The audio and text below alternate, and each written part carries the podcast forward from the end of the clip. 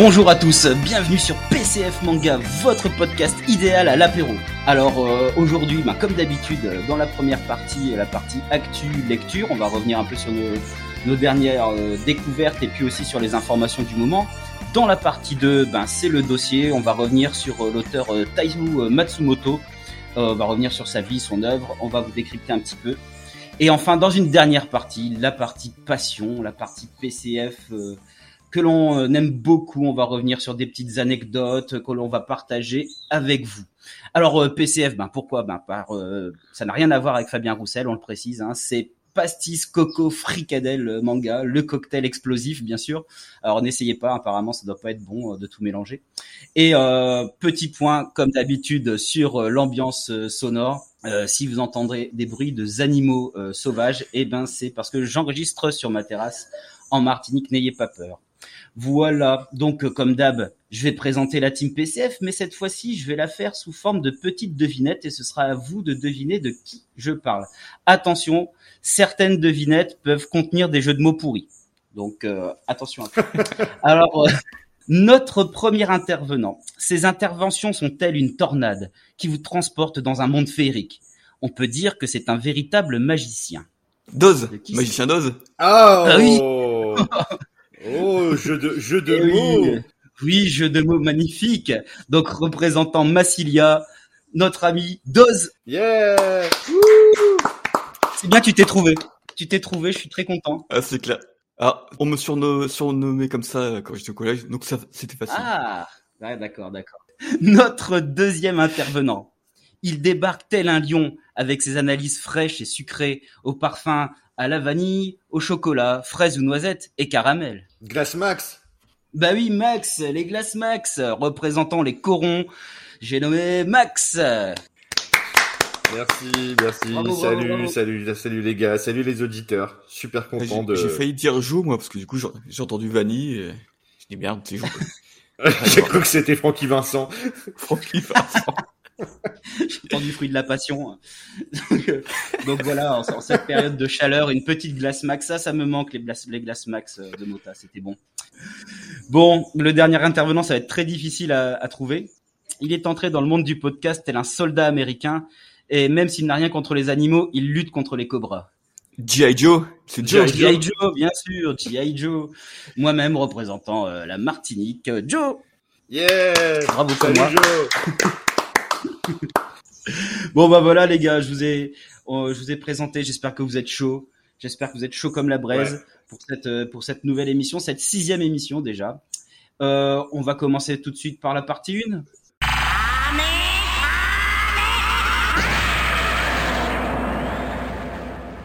Donc PCF partie une partie actu lecture. alors qu'est-ce qui commence? On va commencer par qui? Par toi Max? Yes.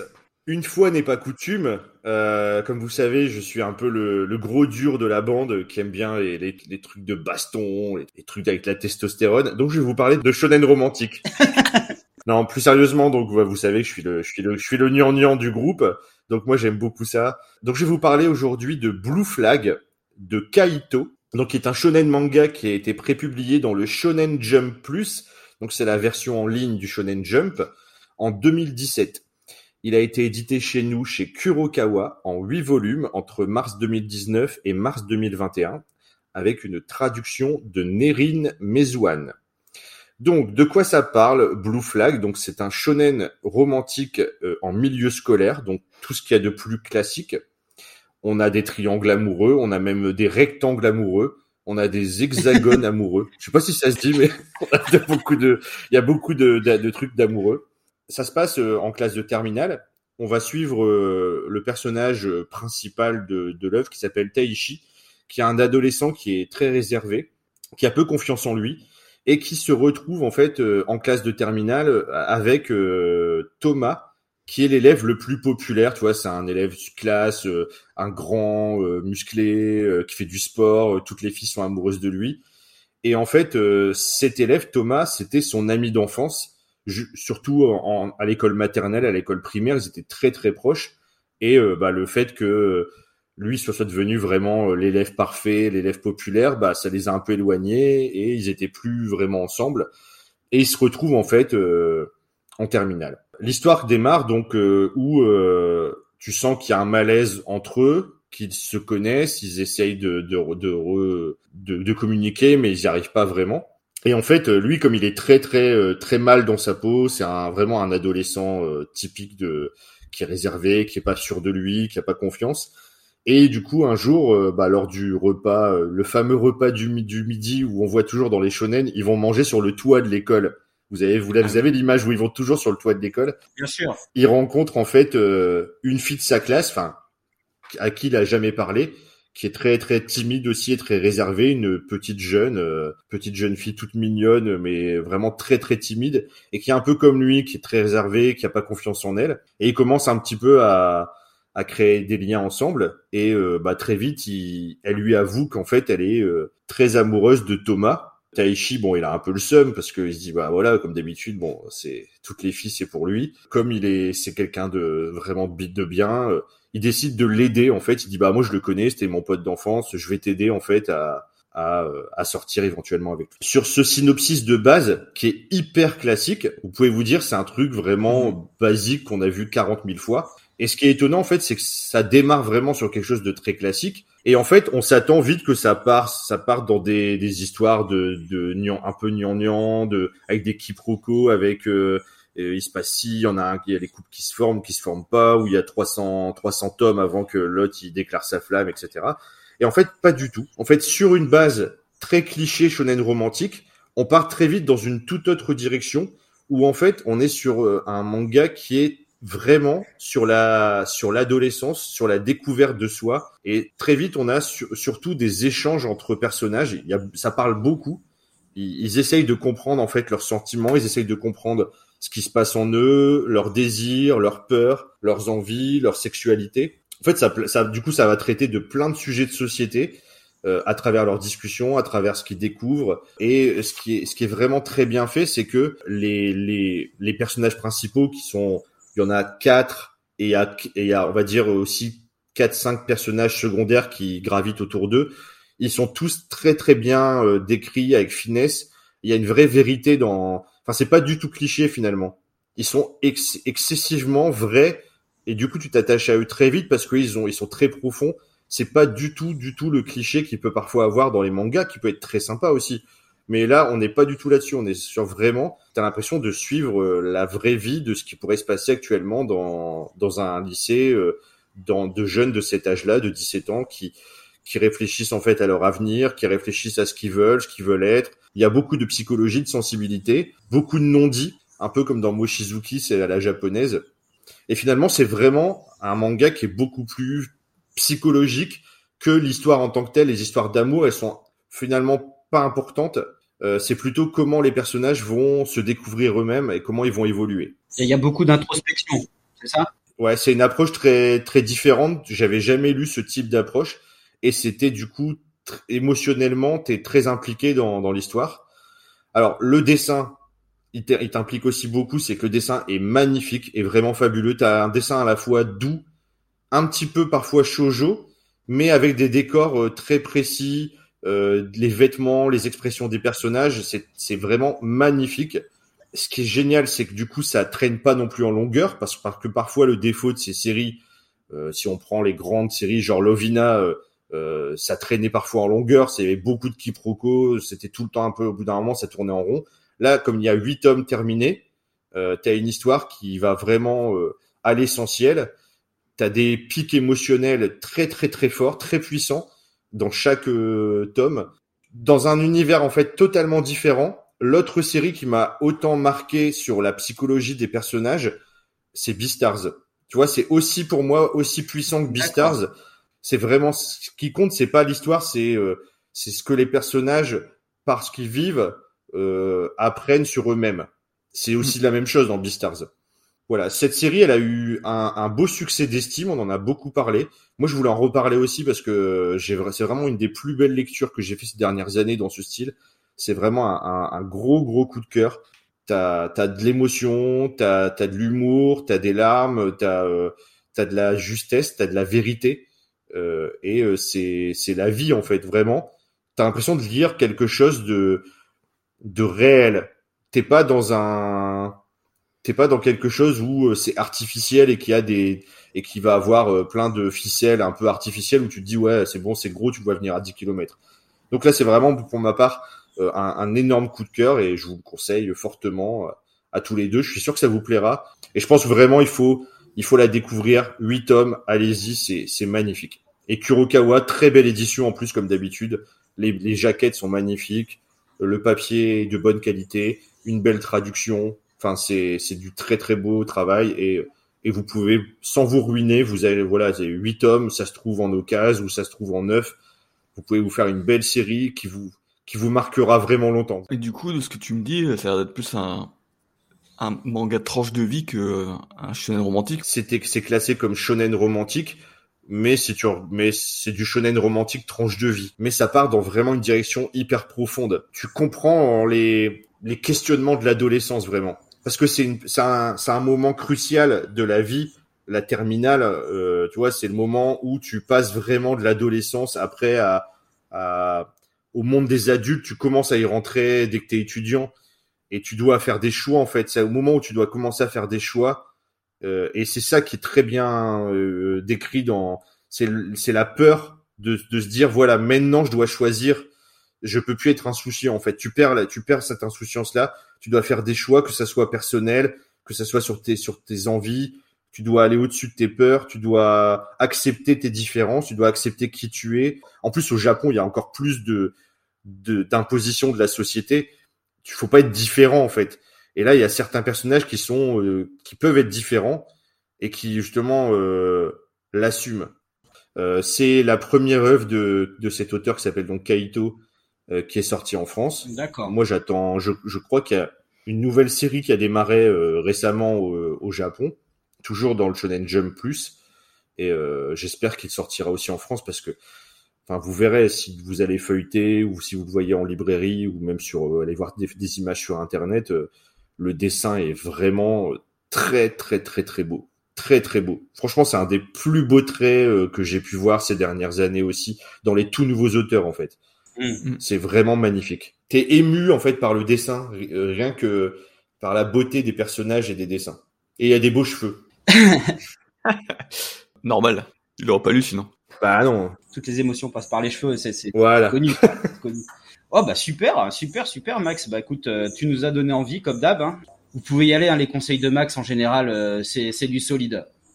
Donc et même si c'est pas trop votre style, euh, vous pouvez, je pense que vous pouvez, vous pouvez y aller des yeux fermés. Et, et sans dire, sans dire comment l'œuvre se termine, mais pour le coup, t'as une vraie fin et une fin pas du tout, du tout attendue. Alors là, franchement. Ah ça, j'étais sur le cul à la fin. Ah, il y a des robots géants qui débarquent et des extraterrestres. Ouais.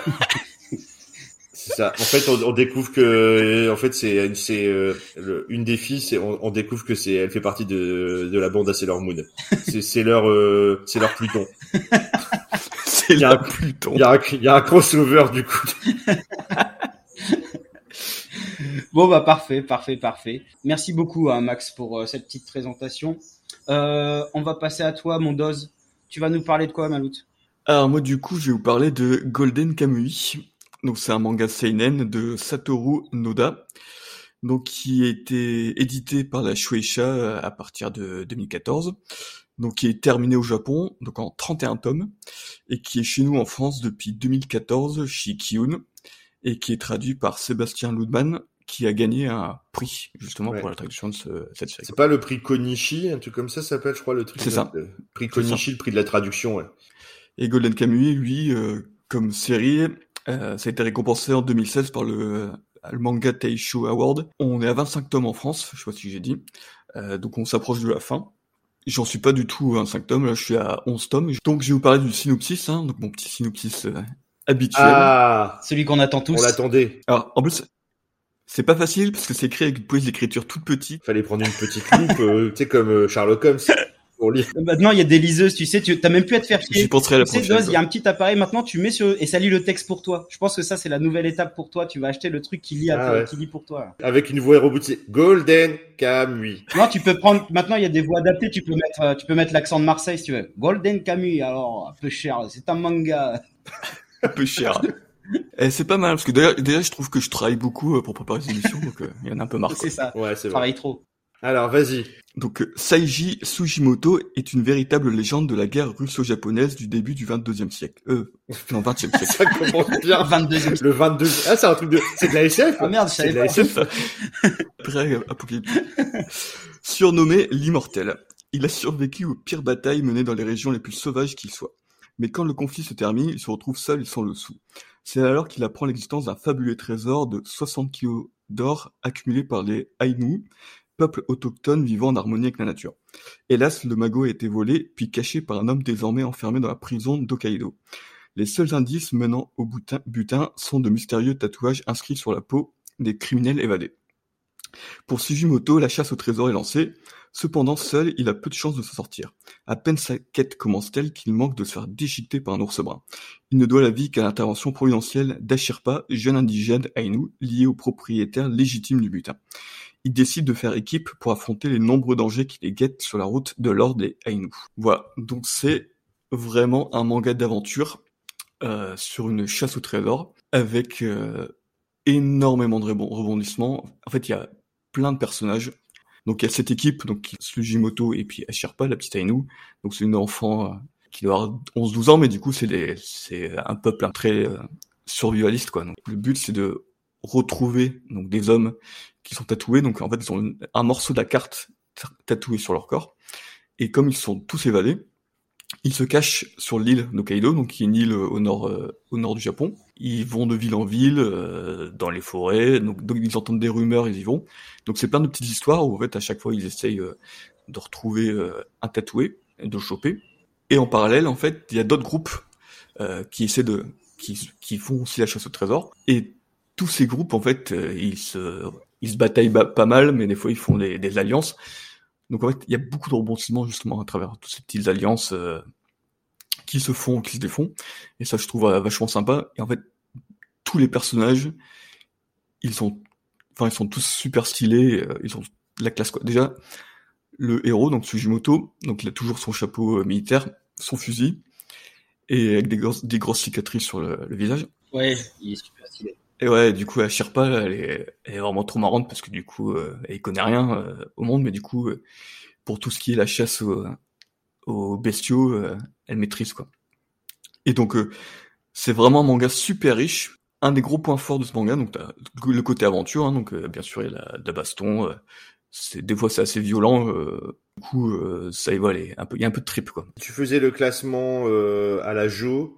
Euh, tu mets combien de boyaux Ouais, euh, sur- Un, sur deux, boyaux. trois. Un boyau sur cinq, parce que du coup c'est du boyau obligatoire pour représenter la réalité de ce qu'il dessine. C'est du boyau obligatoire.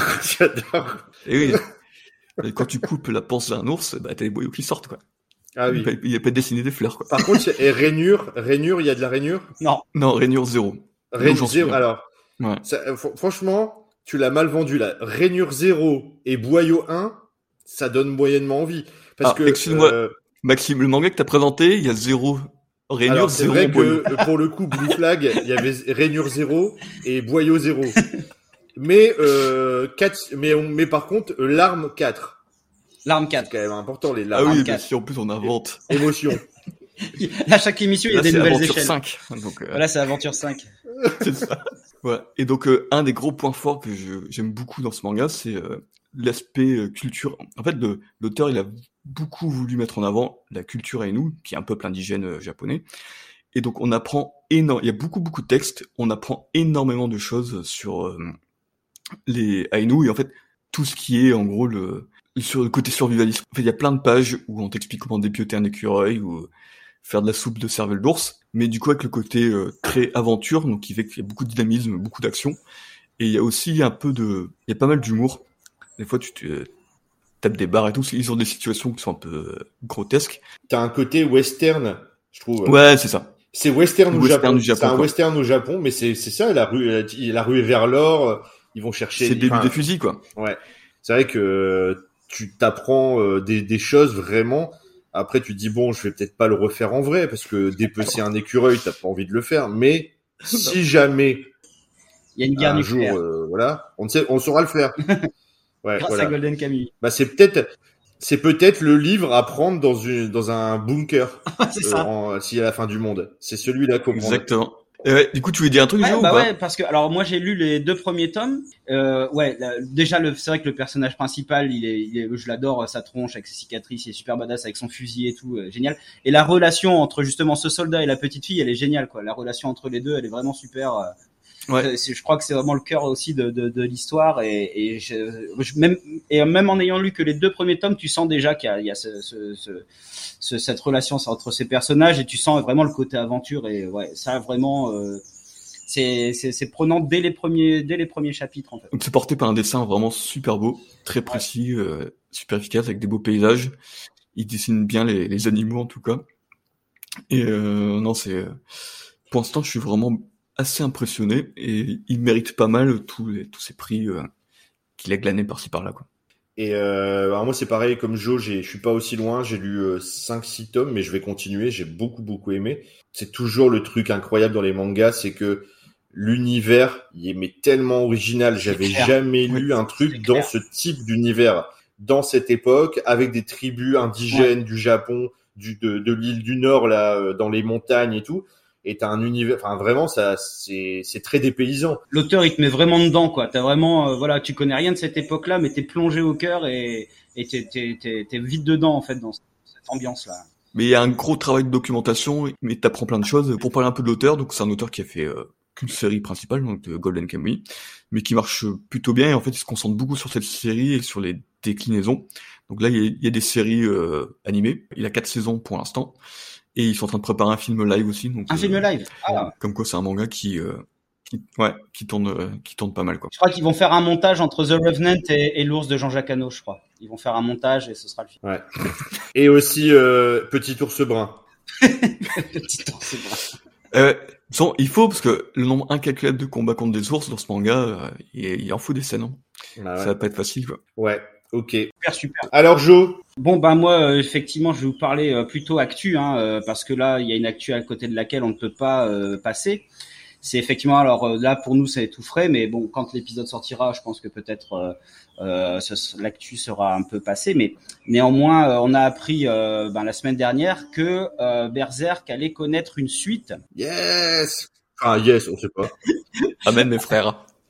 Alors euh, ben, justement justement le, cœur du sujet c'est moi j'aimerais avoir votre avis savoir si c'est yes ou si c'est euh, on claque des dents ou si on a peur. Donc euh, Euh, voilà, on a appris ça euh, via différents communiqués sur des réseaux, etc. Donc c'est essentiellement Kujimori qui a publié, qui a envoyé des, des messages, et puis aussi l'équipe éditoriale. Donc en fait, ce que je vais vous proposer, c'est de revenir un peu sur quelques déclarations parce que pour moi, elles me semblent assez importantes. Euh, je pense que c'est ça qui va faire qu'on va faire yes ou euh, bof quoi. Ce qu'on apprend, euh, la première information, c'est que c'est Kujimori qui va superviser tout le travail. On en avait déjà parlé évidemment sur l'épisode Berserk. Kujimori, c'est le grand ami de Miura. Euh, et c'est notamment inspiré de leur relation euh, pour faire la relation aussi Guts Griffiths. Donc c'est vraiment le pote, euh, le, le bro, le frangin de, de, de Miura. Euh, ils ont une relation d'amitié qui a plus de 30 ans. Et effectivement, euh, voilà ce que déclare euh, Kujimori. Il dit, je pense que les gens avec une bonne intuition avaient déjà deviné qu'à ce jour, je connais l'histoire de Berserk jusqu'à la fin. Quand il était encore en vie, Miura m'a dit, je n'ai révélé l'histoire dans son entièreté à personne d'autre qu'à toi. Bon, déjà, première chose, première information assez, intéressante. On se posait la question, vous souvenez-vous, euh, dans l'émission Miura, est-ce que Miura avait révélé euh, son histoire euh, à quelqu'un? Comme ça peut se faire maintenant, on a vu, euh, par exemple, euh, euh, l'auteur de One Piece qui a déjà donné la fin, euh, Ichiro Oda qui a déjà donné la fin à l'éditeur pour être sûr que tout euh, qu'il y ait des personnes qui soient au courant de, de la fin au cas où il y aurait un, un pépin, effectivement. Euh, donc première information. Deuxième information, j'ai repris aussi cette euh, toujours de Kujimori. Il dit euh, j'ai pensé à ce que m'aurait dit Miura. Je t'ai déjà dit euh, tellement de choses, mais tu n'as rien fait. Donc oui, je vais tenter de le faire proprement. Je vais tenter de me souvenir du moindre détail de la façon la plus précise possible et raconter son histoire. Je n'écrirai que les épisodes dont Miura m'a parlé. Je ne vais rien jeter. Je ne vais pas écrire d'épisodes dont je n'aurai pas un souvenir précis. Je n'écrirai que les dialogues et histoires que Miura a pu me révéler. Donc ça aussi, on va décrypter un petit peu ces déclarations après. Hein, je, vais, je vais les finir. Il dit aussi que euh, ça ne sera pas parfait. Voilà ce qu'il déclare. Mais je pense être capable de raconter à peu près l'histoire que Miura avait en tête. Le talent des assistants de Miura est réel. Ce sont des artistes brillants. Donc, effectivement, le travail sera dirigé par Fujimori et c'est le studio Gaga, donc les disciples de Miura, qui vont euh, terminer le travail. Ce qui met en lumière, vous vous souvenez, quand Miura est décédé, quelques jours après, il y avait une personne du studio qui avait euh, tweeté euh, Je vais faire de mon, de, mon mieux mm. Donc effectivement, je ne sais pas si vous vous souvenez de, de, ce message-là qui avait été envoyé par une des personnes du studio Gaga. donc ça met, ça met en, en perspective ce, ce, ce message-là. Et euh, enfin, euh, là maintenant, de la part de, de l'équipe éditoriale, voilà ce qui a été, euh, ce que j'ai relevé dans leur déclaration. Ils disent pour la reprise de la série, notre équipe a choisi pour ligne de conduite ce que Miura nous a raconté. C'est ce que nous gardons à l'esprit. Étant donné qu'il n'a pas laissé de brouillon, il est impossible pour nous de créer des manuscrits parfaitement semblables à ce qu'il imaginait. Cependant, nous allons poursuivre le manga avec l'objectif de ne pas dévier des propres mots de Miura. Nous savons que cette méthode, bien qu'imparfaite, reste la meilleure façon d'offrir le berserk le plus fidèle possible vis-à-vis de ce que Miura avait envisagé pour tout le monde. Sachant que Miura a laissé des consignes à son équipe, au studio, et qu'il a laissé des designs euh, et il a, il a certaines personnes de l'équipe connaissent aussi des aspects de l'histoire, de relations avec les personnages. Juste pour la forme, euh, donc ça va continuer à publié dans le Young Animal à partir du 24 juin euh, 2022 au Japon. Et puis nous, évidemment, on aura la, on aura la suite. Donc moi, j'aimerais savoir, qu'est-ce que vous en pensez, les gars? Comment vous avez reçu ces informations? Et d'après ces déclarations, ça vous rassure, ça vous fait peur? Qu'est-ce que vous en pensez? Euh, bah, Moi, franchement, euh, ça m'a peu surpris euh, que ça se lance comme ça et qu'il n'y ait pas eu de soucis euh, avec les ayants droit, parce que souvent c'est ça qui pose problème. Donc a priori, y tous les feux sont verts pour euh, continuer l'aventure. Donc là, moi, je suis, je suis content et à la fois, je vais attendre de voir ce que ça donne. Parce que de toute façon, on, on saura que c'est pas du Miura, donc en plus, je pense qu'on regardera ça peut-être avec un œil plus sévère que si on savait que c'était Miura. Donc voilà, bon, après franchement, faut laisser la chance aux, c'est tellement un, tellement un grand gros monument euh, qu'il faut laisser la chance euh, à ce projet quoi. Et euh, franchement, ça va être, ça se trouve, ça sera pas mal. Et peut-être qu'on pardonnera largement si c'est pas parfait, que c'est pas de la main même de Miura. Moi, j'ai peur au niveau dessin quoi. C'est du coup s'ils arrivent à être aussi précis et garder un trait, peut-être pas aussi parfait que Miura, mais un truc qui est pas dégueulasse et qui dénature pas tout ce qu'il a fait depuis euh, ces 40 tomes. Moi, ça me va très bien quoi. Hein, franchement. Euh, si en plus c'est vraiment Fujimori, il a vraiment l'histoire, on sait que du coup ça sera à la fin l'histoire que Miura voulait. Donc euh, tout le monde sera content. Et bah, en euh, fait, euh, Fujimori raconte que pendant quand Miura écrivait le, le, passage de l'éclipse, euh, ils se sont confinés une semaine ensemble parce que Miura avait besoin de, de parler, de, de, il demandait l'avis à Kujimori et c'est là qu'il lui aurait, à partir de l'éclipse, il avait déjà la fin en tête apparemment et c'est là qu'il lui aurait, euh, qu'il lui aurait raconté. Toi, Max, qu'est-ce que t'en penses?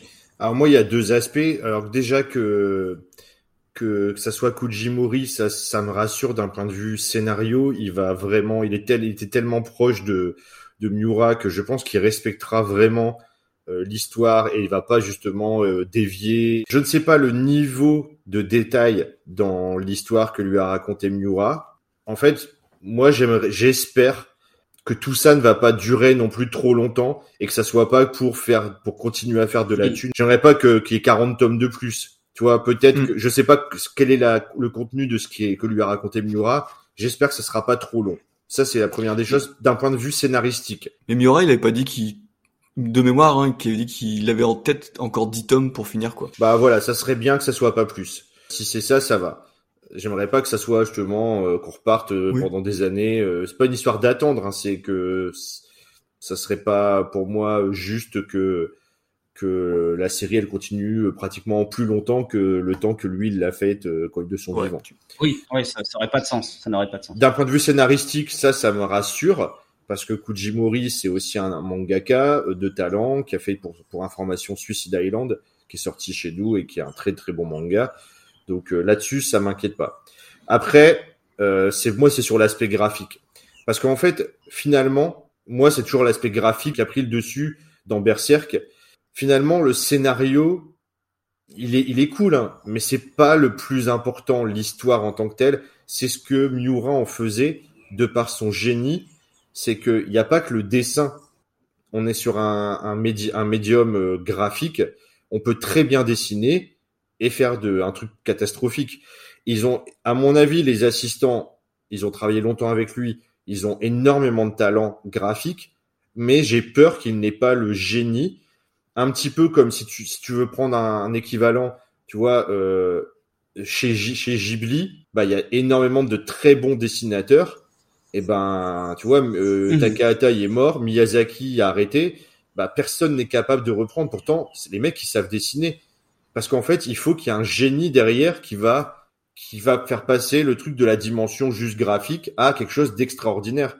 Et ça, j'ai peur que on le perde parce qu'il y a que Miura qui, qui pouvait l'apporter. Euh, ce côté euh, là, dans la mise en scène, dans la de, de passer à un, un niveau autre. Du coup, moi, je suis content dans un sens et rassuré qui est la fin de l'histoire que Miura voulait et qu'il a raconté à quelqu'un de confiance et qui va, à mon avis, respecter au plus proche ce qu'il voulait. Et par contre, bah, pour moi, ça sera pas pareil parce que Berserk, c'est Miura, c'est l'aspect graphique de Miura. Personne ne peut le refaire. Bien sûr. Même les mecs les plus talentueux du monde parce que ce sera que de la copie. Bien sûr. Bah moi, je vais, je vais vous dire ce que j'en pense. Alors, je suis tout à fait d'accord avec toi et je pense même qu'il ne faut pas s'attendre à, ça. Effectivement, on ne retrouvera jamais euh, la patte de Miura. On n'aura effectivement jamais la fin comme Miura l'aurait raconté, puisqu'il aurait été le seul. Néanmoins, je suis, je, si il y a une suite, bah, je suis rassuré que ce soit ces personnes. Vraiment, je, je suis vraiment extrêmement rassuré que ce soit Kujimori qui s'en charge et que ce soit le studio Gaga. Je prends plus ça comme euh, un hommage ou un devoir envers le, le maître en fait et je vais peut même peut-être le lire avec émotion tout en sachant qu'en fait ils vont s'acharner à essayer de bien faire le mieux possible en hommage à leur senpai ou leur euh, meilleur ami. J'espère qu'ils vont faire les bons choix. Et de toute façon, ils ont bien dit hein, qu'ils ne vont pas rajouter de choses, donc ils n'ont que des informations parcellaires. Oui, Max. Alors, il y avait eu un moment une, une rumeur que ce soit Masami Kurumada qui reprenne le dessin. Euh, j'étais content, mais euh, j'étais inquiet un peu. Les trois quarts profils de Guts, de Guts n'auront pas été pareils, quoi. Eh, quoi eh, attends, il, il sait dessiner des armures, quoi. Il, il doit dessiner Guts que en armure. Ouais, c'est ça. Il aurait fait, ah, ça passe. il aurait fait Guts en l'armure d'or du Sagittaire, euh, Guts. Mais... Ah non, mais moi je sais faire les armures par contre. Et par contre, il aurait fait une belle, il aurait fait une belle armure à, à Griffiths parce que c'était, c'est ah presque une, armure de, de chevalier d'Hadès qu'il a, on pourrait dire. C'est ça. C'est là que j'arrive à parler de Saint Seiya dans chaque épisode. C'est mon objectif. Donc voilà, c'était vraiment l'info, euh, l'info, euh, l'info super importante là. Euh, et puis bon bah c'est, vrai, je vois que vous, vous, pareil, vous êtes un peu comme moi, un peu curieux. Je, je savais pas comment vous alliez prendre cette info. En tout cas, moi je voilà, je suis assez enthousiaste. et puis si c'est pas bon, c'est pas grave. Pour moi, ça changera rien à Berserk. Et puis je pense que c'est un peu comme ça qu'il faut qu'il faut le prendre. En tout cas, c'est comme ça que je le prends moi. Donc, mm. euh, donc voilà, hâte de lire la suite. Et puis bah, justement, peut-être euh, on, pourra, on aura l'occasion d'en reparler, de ce qu'on en pense de, du, du, de la suite, enfin de la suite et fin. Je pense qu'on aura l'occasion d'en parler peut-être dans des petites émissions ou des choses comme ça. Ok les gars. Dans cinq ans. Ok. Bon bah voilà. Hein. Dans cinq ans. dans cinq ans. Non, mais apparemment le rythme de parution du coup sera peut-être un peu plus soutenu.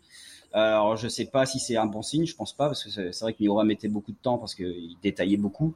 Donc là effectivement, si on voit que ça apparaît tous les trois mois, euh, on pourrait peut-être s'inquiéter un peu quoi. Hmm. Et voilà pour cette partie 1 les gars. Ouais. Donc voilà, impeccable.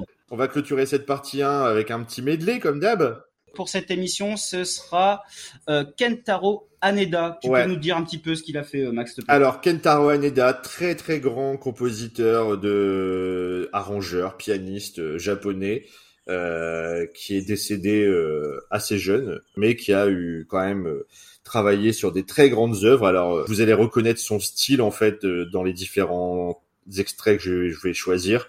Donc, il a travaillé quand même sur L'île au trésor, il a travaillé sur Cobra, il a travaillé sur Sherlock Holmes, il a travaillé sur Robotech, Macross.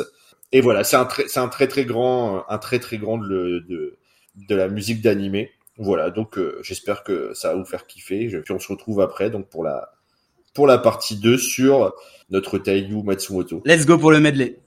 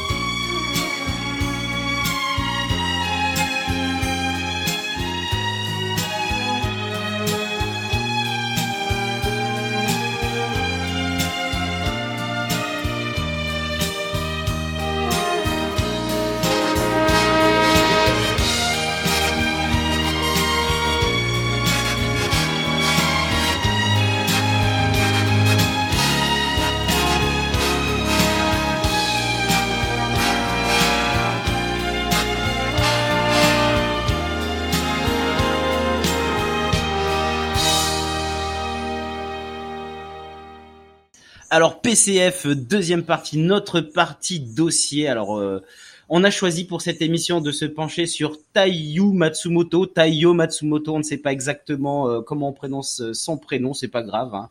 Alors, je vais commencer tout de suite euh, par une petite biographie. Ensuite, nous, chacun d'entre nous euh, interviendra pour présenter les, différentes œuvres que nous avons lues.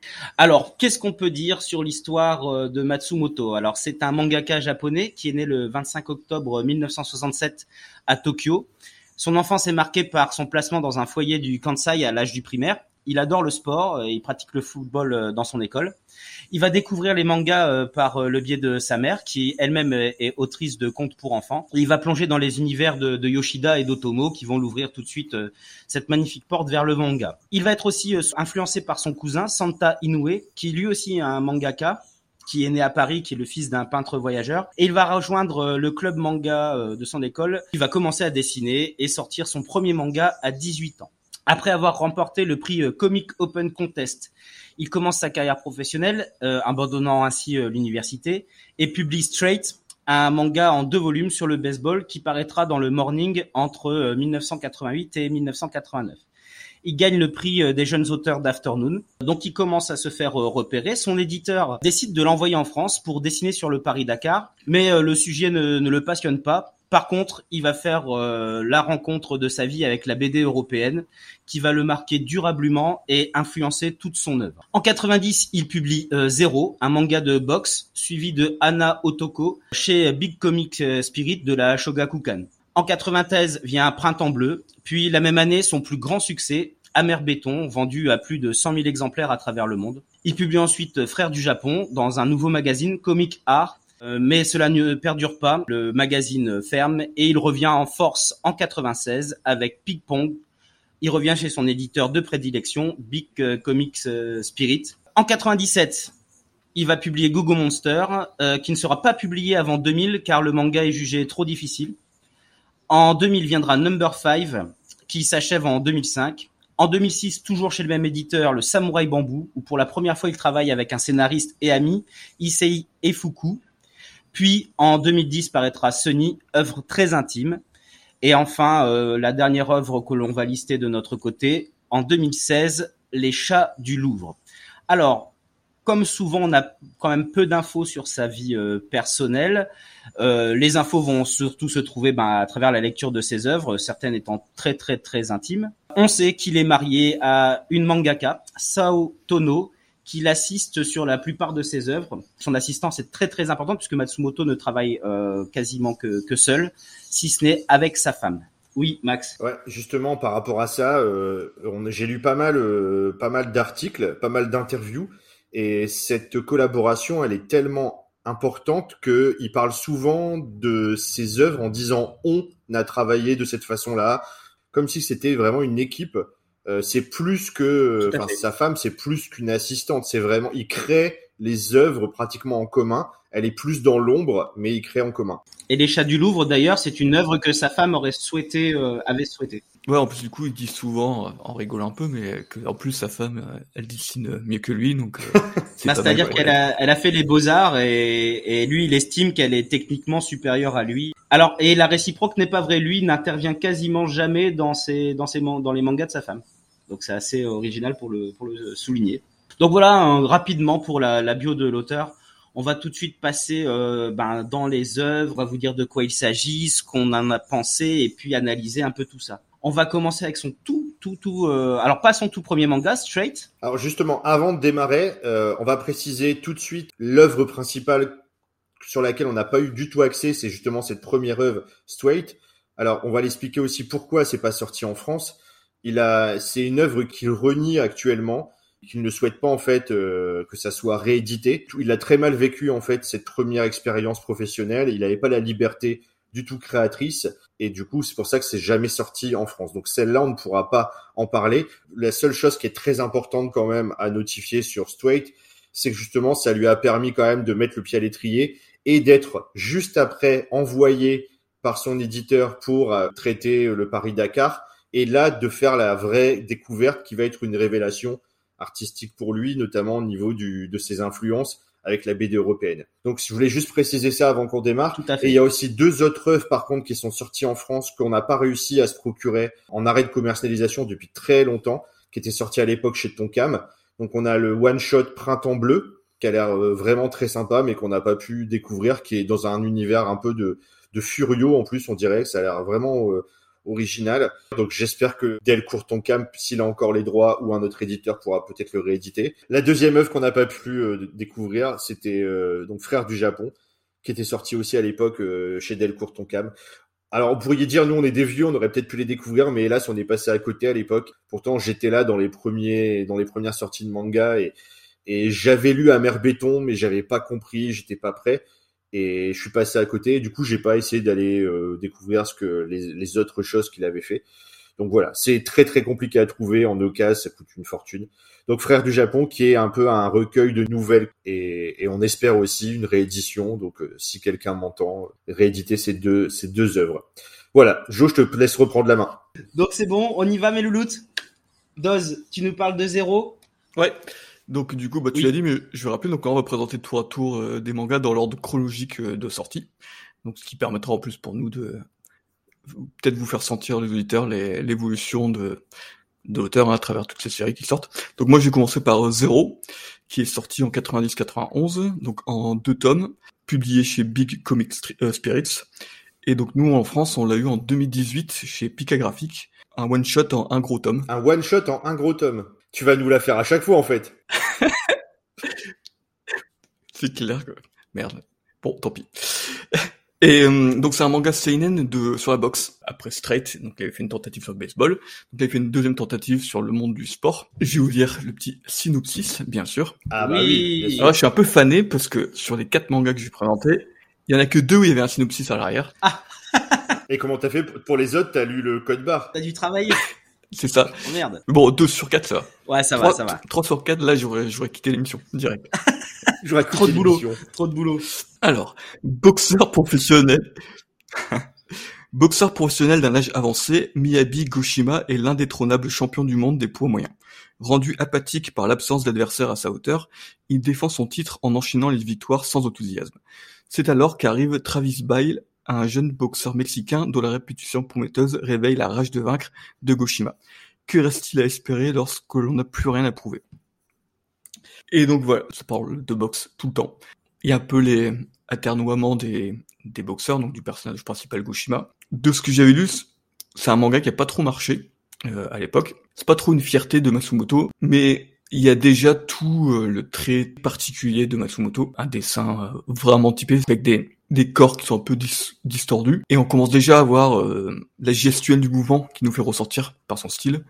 Et du coup, ça, je trouve que ça, ça marche vachement bien avec tous les mangas de sport. Ouais, c'est essentiel. Mais déjà, dans ce manga-là, sur la boxe, t'as vraiment les effets de, de profondeur du point qui va à l'arrière pour frapper. Moi, ce que je trouvais vachement sympa sur ce manga, c'est que la moitié du tome, il va rencontrer des boxeurs qui sont pas très bons, donc en fait, en gros, il va les rétamer. En gros, il va, il s'ennuie un petit peu. Et en fait, l'autre moitié, donc, c'est vraiment le combat contre son rival, euh, donc le Travis Bell, le Mexicain, qui est en fait un génie. Et là, du coup, tu sens que il, il voit que Travis Bell, c'est un peu lui, mais en plus jeune. Et donc, il commence à entrer un peu dans le, pas la peur, mais du coup, les, les doutes, l'hésitation.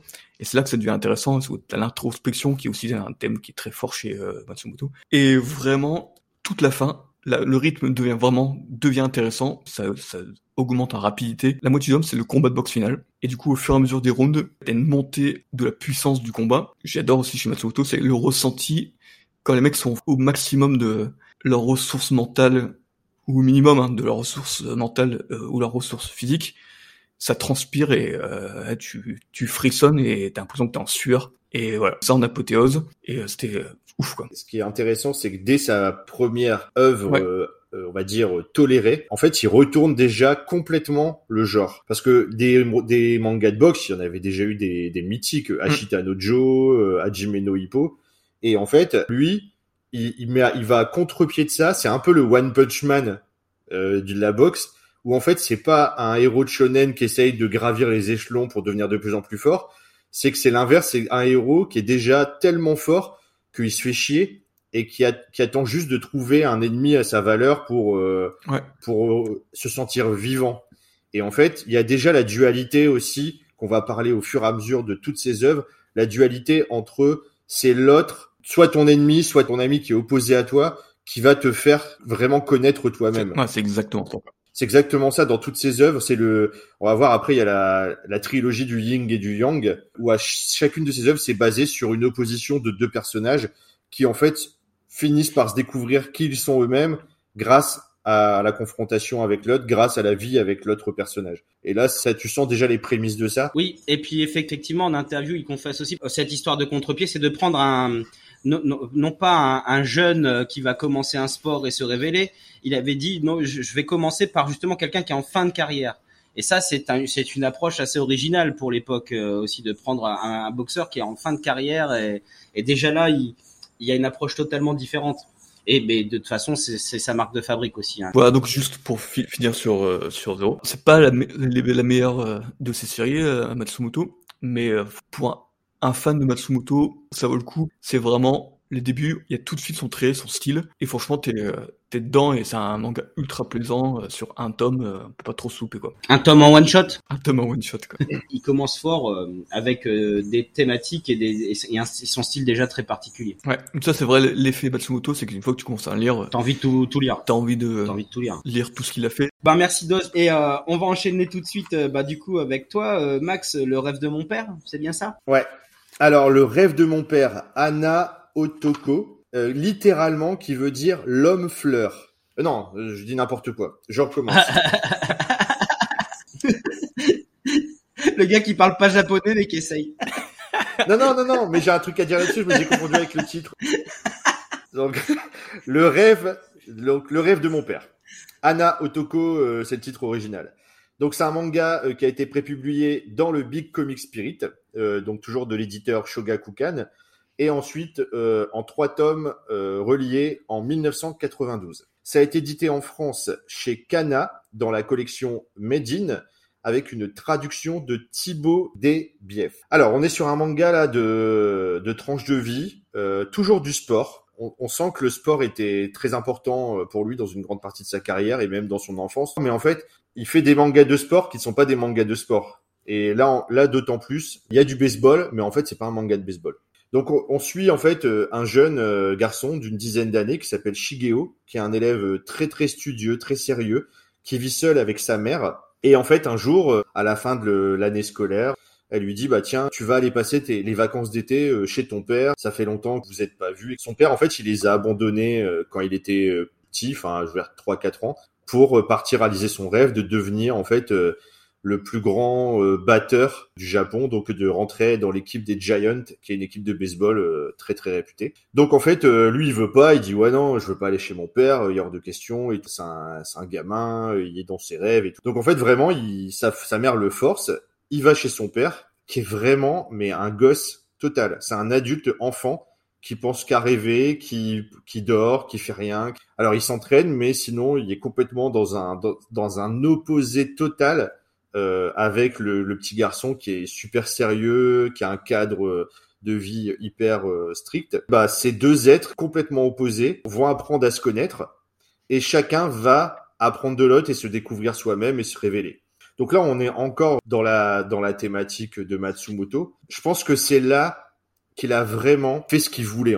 Comment il a fait pour en arriver là? C'est que jusque-là, il vivait assez mal en fait le fait d'être d'être dirigé par un tanto. Tu sais, au Japon, il y a toujours un tanto qui t'impose les choses, des éditeurs qui t'imposent des choses. Et là, en fait, il a joué sur le fait que son tanto, il venait d'avoir un enfant et il lui a dit, tiens, je vais faire un manga de baseball. Donc déjà, le tanto, il fait, ouais, c'est cool, un manga de sport, ça marche bien, ça et tout. Il lui a dit qu'il faisait un manga de baseball, mais en fait, dans sa tête, il, s'était dit, je vais faire un manga sur la relation père-fils. Et comme son tante venait d'avoir un enfant, bah, c'est bien passé. Il a dit bon, bah allez, c'est vrai que c'est sympa comme comme comme thématique. Donc on n'est pas encore dans la première œuvre de la trilogie euh, du Ying et du Yang. On va en parler juste après avec Amer Béton. Mais il y a déjà tout en fait. On découvre son style à partir du rêve de mon père. C'est là qu'il commence à rentrer dans son style complètement fou, onirique avec des décors improbables. Juste une particularité sur son style, la grosse cohérence graphique qu'il a dans toutes ses œuvres, il a pas trop d'assistants comme Joey disait, mais du coup il fait les décors et les dessins des personnages avec le même trait.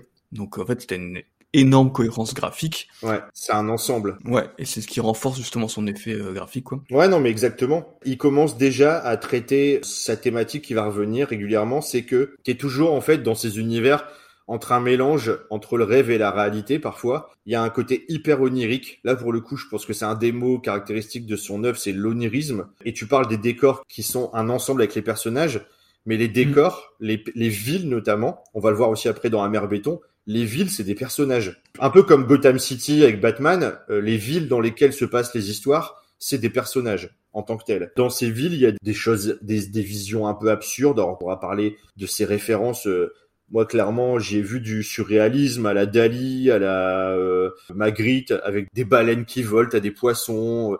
Euh, dans, dans, les cases, parfois, t'as un, un, singe qui passe, un singe à tête d'homme, qui a rien à voir. Et en fait, il y a plein de petits trucs, des petits détails comme ça, complètement absurdes, mais au fur et à mesure, tu, ça te paraît normal. Par exemple, là, dans le rêve de mon père, il y a une rivière qui passe dans le, dans la ville. À chaque fois, il se balade à côté de la rivière et il y a un dragon qui passe euh, dans la rivière, tu sais, qui nage dans le normal. Ça choque personne. Il y a un côté, du coup, euh, loufoque à la Docteur, à la Docteur Slump aussi, je trouve, avec des trucs improbables, mais tout le monde, ça paraît normal pour tout le monde.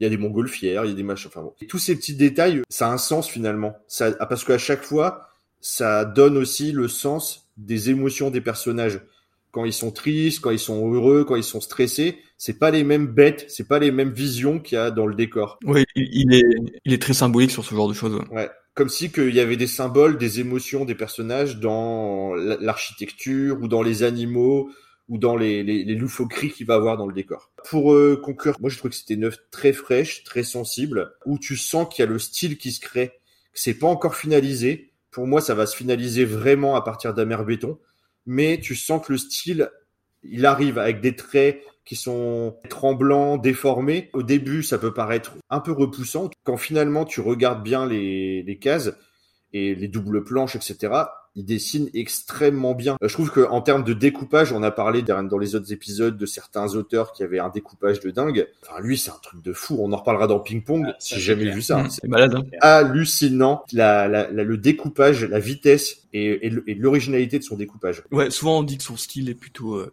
expressionniste que réaliste, quoi. Donc c'est vraiment pas un dessinateur réaliste comme c'est pas comme Boichi où tout est réaliste. Ah non, c'est le contraire là. C'est pour ça que je parlais de sur, c'est pour ça que je parlais de surréalisme. Ouais, ouais. C'est du néo-surréalisme. c'est clair. C'est parce qu'on a tous fait les beaux arts, donc c'est pour ça qu'on parle comme ça.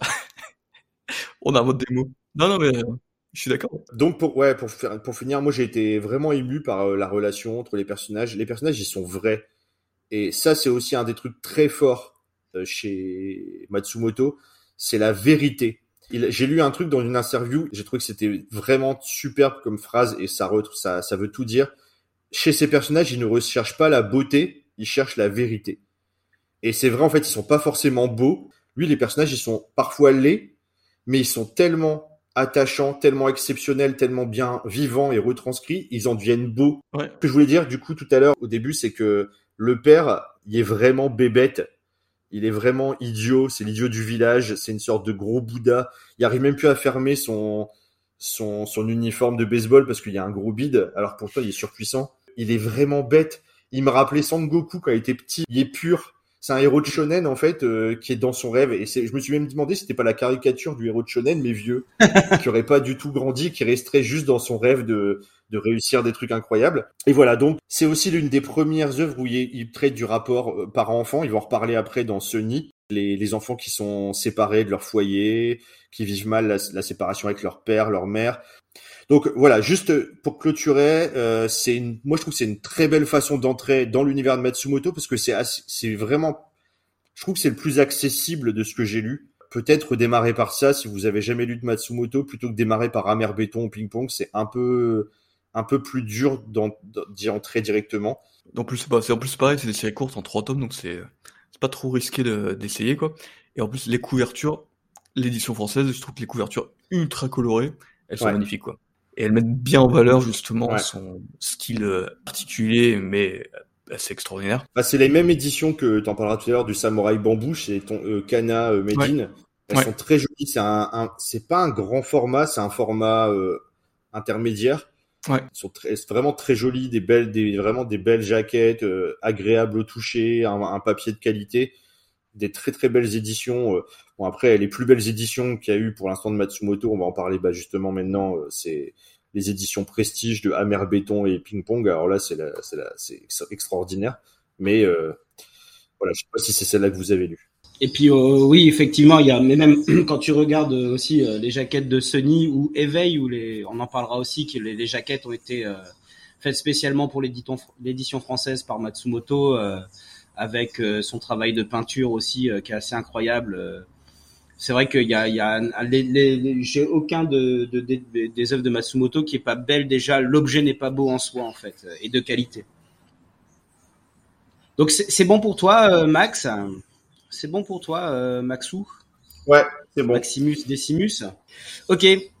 Ah ben alors moi du coup je vais vous présenter euh, Amer Béton. Ah. Alors Amer Béton, euh, c'est un seinen qui est publié entre 80 et 94, dans le toujours euh, chez le même éditeur, hein, Big Comic Spirits, en trois tomes. première édition française en trois volumes a été réalisée par Tonkam euh, en 96-97 avant une réédition en un seul volume de 2007. C'est celle que j'ai eue aussi, effectivement, et qui est vraiment une magnifique édition. Et ça a été réédité en 2019 euh, dans, dans la collection Prestige avec une jaquette en plus pour que ça soit harmonisé avec le reste de la collection Prestige. C'est les gros un peu les dictionnaires quand il y a, y Tezuka dedans. Et donc, euh, Matsumoto, c'est le seul autre euh, auteur qui a intégré dans cette, édition Prestige, donc ça a quand même du sens. Il y a Tezuka et Matsumoto pour l'instant dans l'édition Prestige. Alors, pour ce que ça raconte, on y suit les, les aventures de Blanco et Noiro, deux enfants euh, livrés à eux-mêmes dans une grande ville japonaise en pleine mutation. Alors les deux enfants sont ils sont sans logement, sans ressources, sans famille, à part celles qu'ils se sont appropriées eux-mêmes et euh, ils survivent euh, par la violence euh, dans cette, ce magnifique environnement urbain créé par Matsumoto, en raquettant le tout venant avec une attirance particulière pour les montres qu'ils vont accumuler. Soit dit en passant, une magnifique métaphore du temps volé par les enfants. La ville, comme elle est en mutation, elle est en proie donc au changement et elle va, va, faire que les enfants vont être confrontés à des, des appétits très dangereux de la part de certaines personnes. Mais c'est leur ville, c'est leur quartier, ils vont ils vont faire en sorte que tout ça le, le reste. Alors on les surnomme les chats parce qu'ils survolent euh, tels des félins euh, de toi en toi. Enfin, même carrément des fois c'est Spider-Man quoi. Euh, ils sont dangereux. Tout le monde les connaît, les yakuza euh, comme la police. Et quand je dis qu'ils sont dangereux, c'est pas, ils sont pas, c'est pas des petits, des petits rigolos. Hein. C'est vraiment de terreur. La relation entre les deux enfants, comment survivre dans la jungle de béton et le changement, c'est le cœur de l'histoire. Noiro, c'est le plus débrouillard. Blanco, bon, il montre clairement des retards cognitifs. Hein et il semble protégé par Noiro, mais tout n'est pas si noir ou blanc. Hein, pour le petit jeu de mots, euh, voilà, vous l'avez. les personnages, les personnages sont ultra, ultra, ultra attachants. Surtout euh, Blanco que moi euh, j'adore. Il est toujours en train d'inventer des chansons. il jouit des bonheurs les plus simples. Il s'acharne à compter jusqu'à 10. il essaye de faire pousser un pommier en pleine ville, ce qui fait que ce personnage est ultra attachant. Alors tout est énorme dans cette œuvre. Hein. Le sujet il est immense. Et le traitement graphique, ben, bah, on a déjà commencé à en parler, euh, ça a aucune comparaison. Quand tu disais tout à l'heure, Max, qu'effectivement il y a des interventions des fois d'animaux au niveau, euh, en plein, t'as, as un crocodile au milieu d'une rivière euh, qui passe en pleine ville, t'as des fois des pingouins, t'as des varans, t'as des tortues. Et en fait, moi, comment je l'interprète d'après ce que j'ai lu de Matsumoto, c'est qu'il essaye de dépeindre le monde comme un enfant et non pas un adulte qui dépeint un monde d'enfant. Donc il va mettre des petites insertions de, de monde d'enfant dans, dans, dans, dans, ça. Donc c'est, il va utiliser de techniques graphiques et vraiment de, de liberté absolue euh, là-dessus. On a des pingouins, des crocodiles qui traversent la rue. Euh, la lune, elle a un nez, des yeux et une bouche. Les étoiles, c'est comme les étoiles qu'on dessinait quand on avait 8 ans, quoi. C'est ça qu'il y a un côté Dr Slump. Oui. Qui a un dans Dr Slump, il y avait ça, je trouve. C'est pas du tout la même chose, mais il y avait déjà ce côté complètement euh, onirique, loufoque, euh, mais sur un délire encore plus euh, absurde. Il y a peut-être une influence un peu, il y a eu mm. une influence très forte Toriyama. Et euh, effectivement, il y a donc il y a, tout ça, il y a il y a t'as des gens allongés par terre très souvent, en plein milieu de la rue, pour montrer aussi que ben la ville fait fait des dégâts. Et, et des fois, bah voilà, t'as as, quelqu'un qui est allongé par terre avec une tête de poisson. Alors les, les enfants, c'est des super héros, hein, d'accord? Ils, volent littéralement, ils arrivent à sauter d'immeubles, euh, voilà. Et alors c'est ça qui est génial aussi, ce que tu commençais à aborder euh, Max aussi euh, tout à l'heure, c'est-à-dire que à aucun moment on ne sort du récit, la suspension euh, consentie d'incrédulité, vous vous souvenez, on en avait déjà parlé, à aucun moment elle est remise en cause en fait. Ah, C'est pas grave qu'à un moment t'as un crocodile au milieu de la route, en fait, c'est- pas grave que les enfants volent, en fait, tu te demandes pas euh, comment ils font pour sauter d'un immeuble à l'autre. Ouais, ça passe. Ça passe tout seul. Euh, en fait, t'es tellement plongé dans l'œuvre que euh, tout est cohérent et, et- et logique en fait. Alors l'environnement urbain, on en parlait, t'en parlais aussi tout à l'heure, Max. La ville, bon bah elle est sublimée. Euh, on a l'impression d'avoir un graffiti en fait un peu grossier, mais il faut bien comprendre aussi chez Matsumoto, c'est que rien n'est droit. Il y euh, sait pas c'est quoi une règle effectivement. Donc la ville, les bâtiments sont courbés, les bâtiments se plient, se tordent à la volonté euh, en fait de l'imaginaire des enfants. Et ce qui ressort, c'est qu'effectivement non seulement la ville est un personnage, mais en plus la ville est vivante c'est vraiment ce qui, ce qui moi m'a marqué. J'ai l'impression que la ville, elle est vivante, elle accompagne, elle enveloppe les, les enfants. euh, c'est, leur partenaire en fait. La ville, c'est, une amie, euh, une vieille amie à eux. euh. Donc, donc voilà. En gros, pour ce que ça, euh, ce que ça raconte. Alors, c'est un énorme succès. Hein, ça a été adapté au théâtre, mais aussi au, au cinéma avec un film d'animation qui est sorti en, en 2006 euh, et c'est en France en, en 2007. Donc, c'est vraiment le gros, gros, gros succès. euh, on va dire le premier gros succès de Matsumoto. Avec le temps, c'est devenu un symbole et c'est devenu un succès, mais ça n'a pas marché du Bien tout sûr. au Japon. Ça a pris du début. temps. Ça a pris du temps. Maintenant, c'est devenu presque une référence. Euh, ça a pris du temps. Maintenant, c'est devenu une référence. Les personnages de Noiru et Blanco sont, C'est culte. c'est devenu des symboles des mangas comme Luffy, Sangoku, euh, Doraemon, c'est culte. Mais par contre, ça n'avait pas marché du tout quand c'est sorti, faut le dire quand même. Pareil, en France, quand c'est sorti, on était archi pas prêts. On s'est pris ça, on s'est dit qu'est-ce que c'est que ce truc Ouais. Et je sais pas les autres pays comment ça s'est passé. Une des particularités, c'est que c'est Béton, le film d'animation a été réalisé par un Américain. C'est euh, Michael Arias qui l'a réalisé, quoi. Ouais. Et euh, parce qu'il avait quand même, alors ça c'est une des forces de Matsuto et, aussi une de ses faiblesses. C'est comme tu disais, c'est que il vend pas très bien au Japon en fait. Ça- il, il est, alors souvent on parle de lui en tant que comme un manga d'auteur. Donc je pense que c'est une expression française. Avec aussi ses influences européennes. Nous, je pense qu'à l'international, on est beaucoup plus ouvert et habitué à ce genre de choses. Là-bas, là-bas, au Japon, c'est vraiment de l'underground. Un peu comme on a parlé de Mochizuki.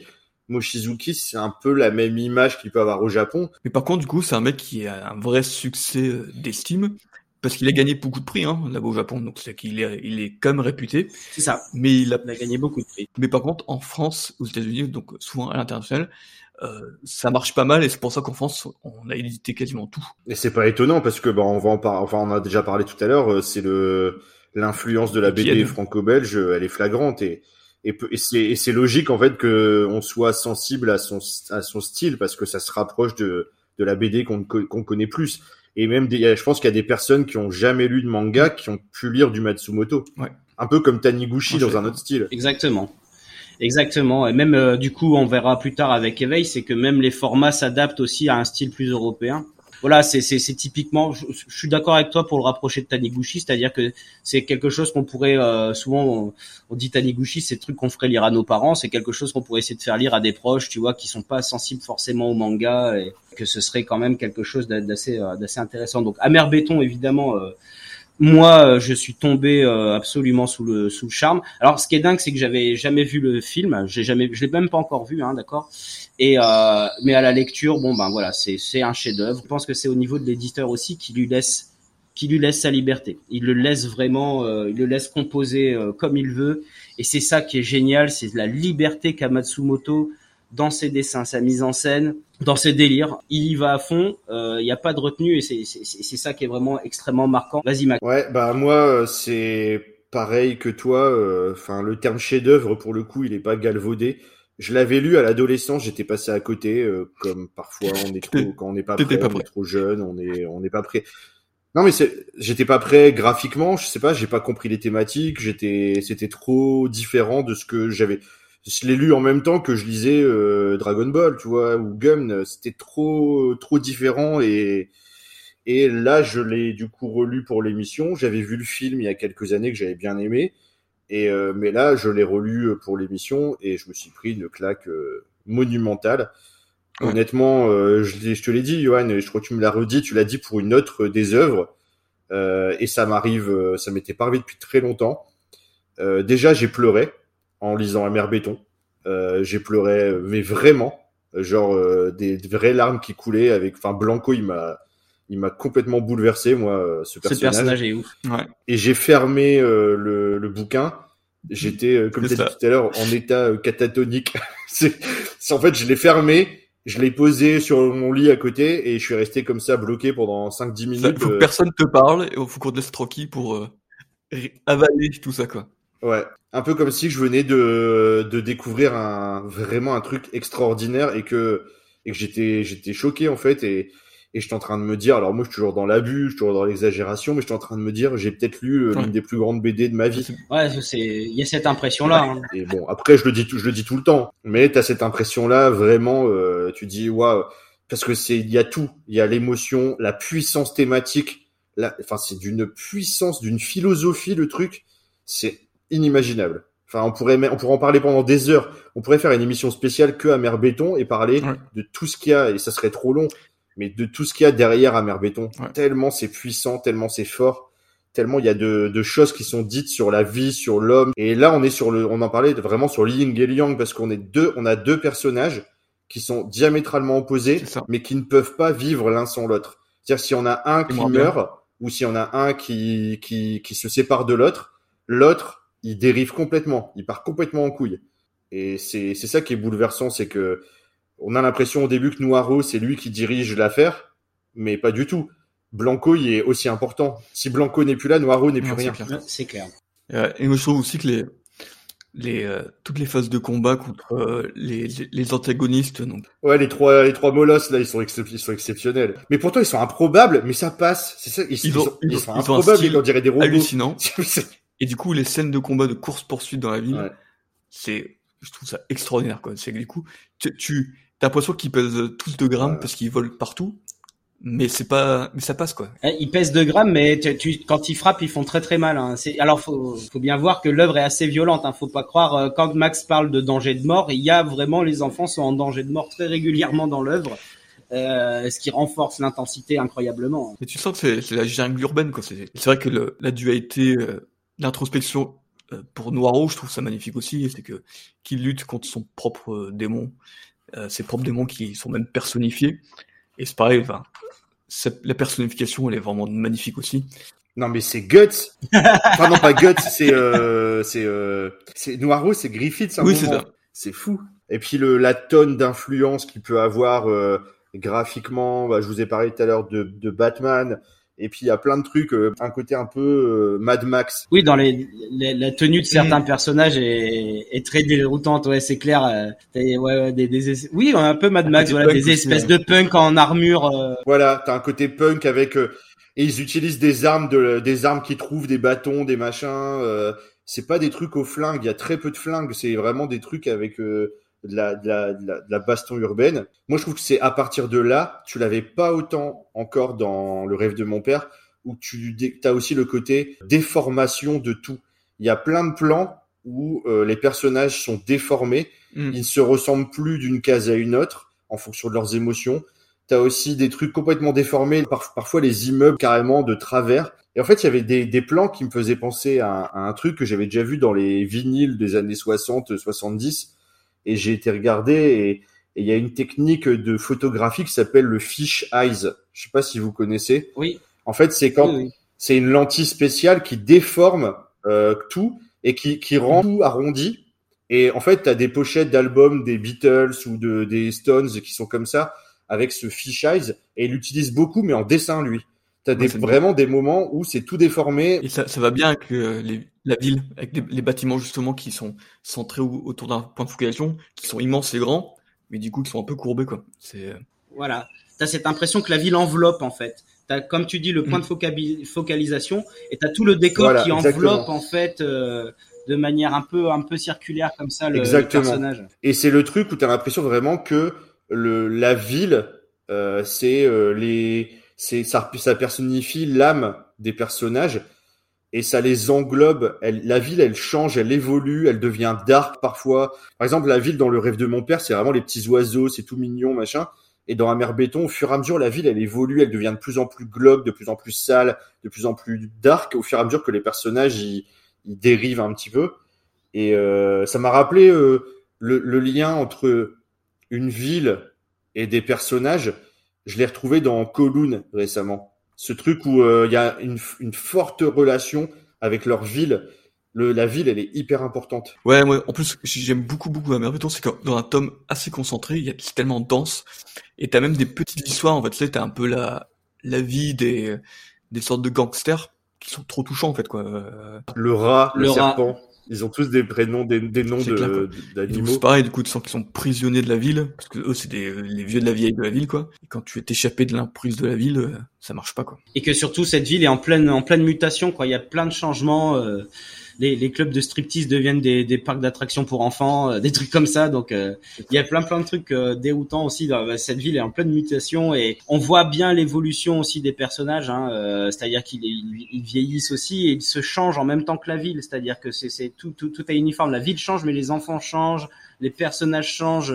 c'est vraiment c'est il y a, y a, rien qui est figé dans cette œuvre en fait. C'est un mouvement perpétuel en fait, et c'est ça qui est c'est ça qui est génial en fait. Bah c'est c'est ça aussi qui s'éloigne qui s'éloigne des codes graphiques habituels où t'as un personnage de manga qui est tout le temps pareil, habillé tout le temps avec les mêmes habits.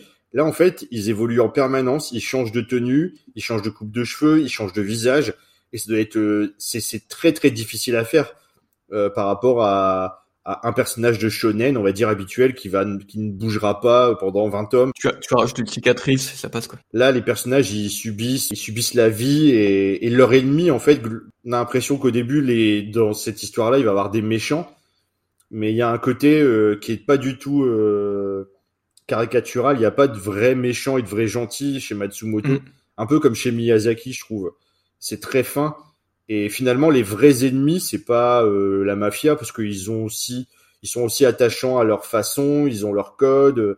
Il n'y a pas de vraie pourriture. Enfin, il y en a peut-être un qui c'est un peu une pourriture, mais les autres, il y en a un, oui, quand même. tu t'attaches à eux aussi, les personnages secondaires. Et, et du coup, euh, la vraie leçon euh, de, de Mère Béton aussi pour moi, c'est que la, le vrai ennemi, c'est l'environnement dans lequel tu nais et l'environnement dans lequel tu vis. C'est c'est ça en fait euh, leur vrai ennemi c'est la misère, c'est de se mm. voir se battre tous les jours pour survivre et c'est hyper fort en fait. Et c'est là on va on va commencer à avoir un des thèmes de Matsumoto effectivement c'est euh, l'abandon de l'enfance parce que là effectivement il faut bien comprendre qu'il y a aucun parent. Alors il y a un, un, un vieux euh, SDF qui, qui leur sert un peu de grand-père et qui pareil qui est un personnage absolument génial. C'est leur seule famille en fait et et alors si les flics aussi d'une certaine façon ils sont très protecteurs envers eux etc. Mais faut bien comprendre que euh, voilà le rôle des parents est totalement absent. Euh, enfin, il y a, on ne sait pas d'où sortent ces enfants d'ailleurs.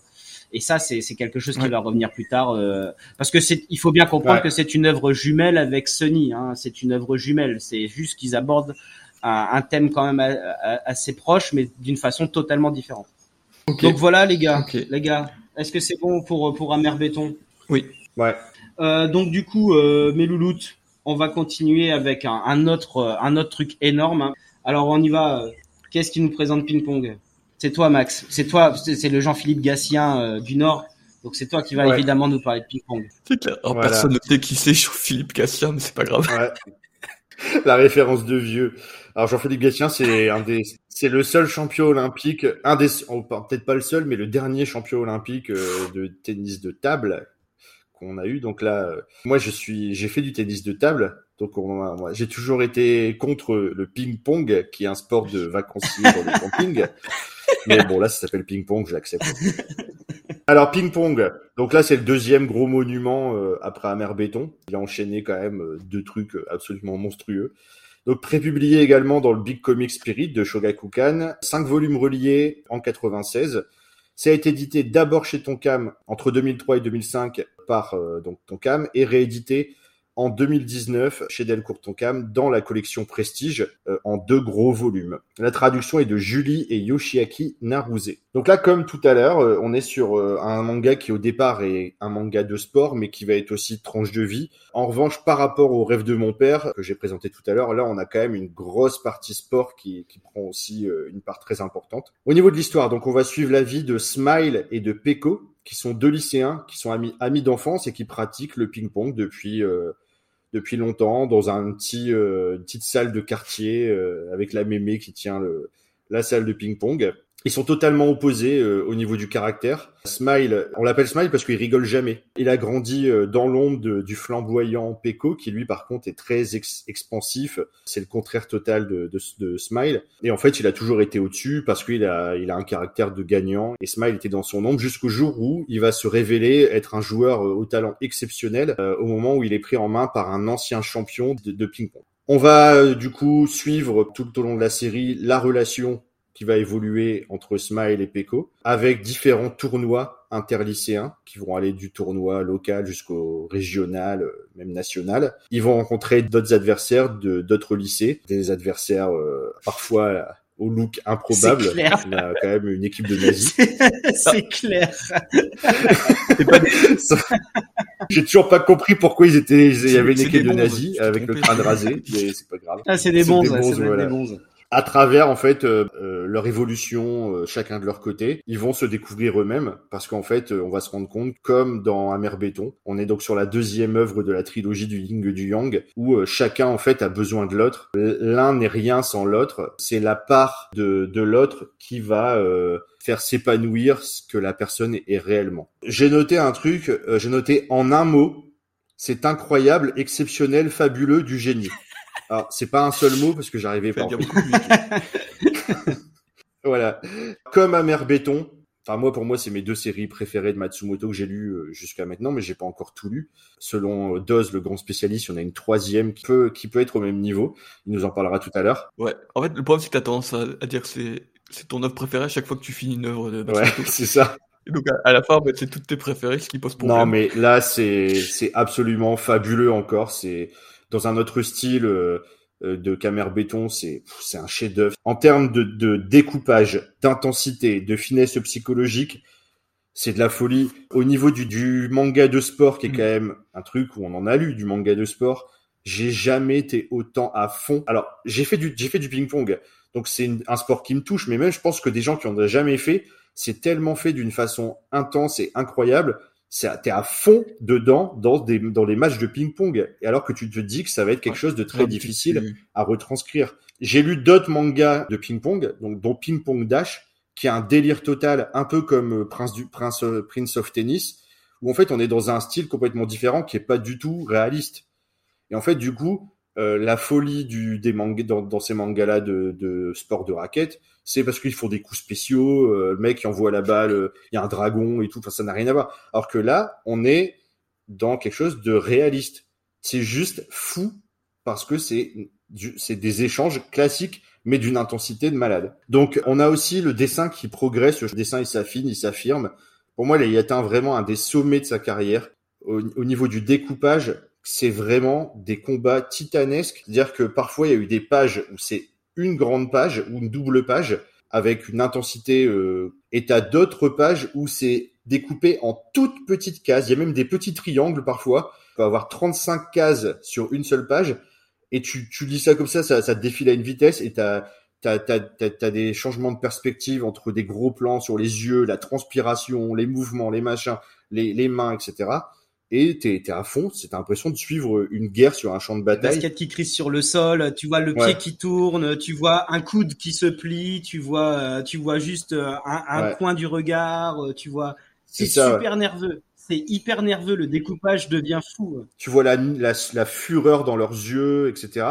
La seule exagération qu'il y a, mais elle est volontaire, c'est un côté onirique où parfois c'est à une telle intensité la table de ping-pong, elle est dans le désert à un moment, et on dirait qu'ils sont en plein milieu d'un champ de bataille dans le désert. L'adversaire, à la fin, quand il perd, il dit euh, Tu me ramèneras là-bas un jour, c'était incroyable où on est allé. C'est ça. Quand ils sont au sommet de leur art, ils, ils ont souvent l'impression de voler, en fait. Ils maîtrisent tellement qu'en fait, ils touchent plus le sol, en fait. Et je trouve cette métaphore-là incroyable. T'es presque épuisé avec eux par l'intensité de ce que tu lis. À la fin de certains chapitres, euh, j'ai dû souffler parce que j'étais fatigué presque. C'était fatigant à lire. Tellement je faisais ça. Voilà. Et non, mais t'es KO quand même devant l'intensité. Et ça, c'est juste par le, juste par le découpage. C'est quand même de la, c'est incroyable. Et, euh, et enfin, pareil, encore un contrepoint et une inventivité que d'autres n'ont pas, c'est que tous les matchs de ping-pong, ils se passent toujours du point de vue de l'adversaire. C'est jamais du point de vue du héros. Et ça, c'est hyper original parce que du coup, ça donne une vraie personnalité à l'adversaire qui est pas juste un adversaire à battre, c'est qu'on s'attache aussi à l'adversaire au point où on est triste à la fin qu'il perde parce qu'on a découvert aussi ses failles, pourquoi il fait ça. On a découvert qu'il mettait tout son cœur pour essayer de, de vaincre. C'est très intelligent et je le replace. Ça m'a rappelé la saga Asgard dans Saint Seiya, Merde. où justement t'es aussi souvent du point de vue des, des chevaliers euh, d'Asgard et t'es très ému. C'est pour ça que c'est une partie très émouvante parce que euh, tu, tu comprends à chaque fois pourquoi ils se battent euh, et quand ils meurent, t'es es dégoûté en fait. Ouais. Voilà, donc ça découple, ça décuple l'émotion et je trouve que ça apporte quelque chose de d'intéressant plutôt que de toujours suivre le, le héros. Et, et, et l'état d'esprit des, des adversaires change beaucoup au fur, au fur et à mesure de, de l'histoire aussi, au cours, de, Ouais. au cours de, de- Ouais. des batailles. Et c'est ça qui est, c'est- je comprends pourquoi ça te rappelle ça, du coup, ça te rappelle Saint Seiya, oui, clairement. Bah, le- moi, c'est c'est surtout euh, graphiquement, euh, ouais, graphiquement, ça m'a foutu, euh, ça m'a vraiment foutu une gifle parce que effectivement, Matsumoto pour donner l'impression de vitesse ou de puissance, mais là, franchement, c'est exceptionnel. Quand euh, Smile met euh, met un coup droit, il gifle dans la balle, mais tu te la prends quoi. T'as l'impression de te, si tu faut pas te prendre la balle dans la tempe quoi. Il met une gifle dans la balle et il met des perspectives. Et comme ces traits sont jamais droits, les perspectives augmentent justement cette cette impression de mouvement et de vitesse. Et c'est c'est juste incroyable. Et alors, je sais pas pour vous, mais vous savez, avec son trait très particulier, on a l'impression que le, tu sais, si tu, tu touchais le papier, tu sentirais le trait du crayon, en fait. Tu sais, ce serait presque en, comme une gravure, en fait. Je sais pas, je sais pas si vous avez ce sentiment-là, tu vois. Mm. Le trait du crayon qui est assez épais, mais il- quand il, il, il appuie sur la balle, t'as l'impression que si tu touches le papier, tu vas sentir le trait de la balle, tu vois. C'est dingue.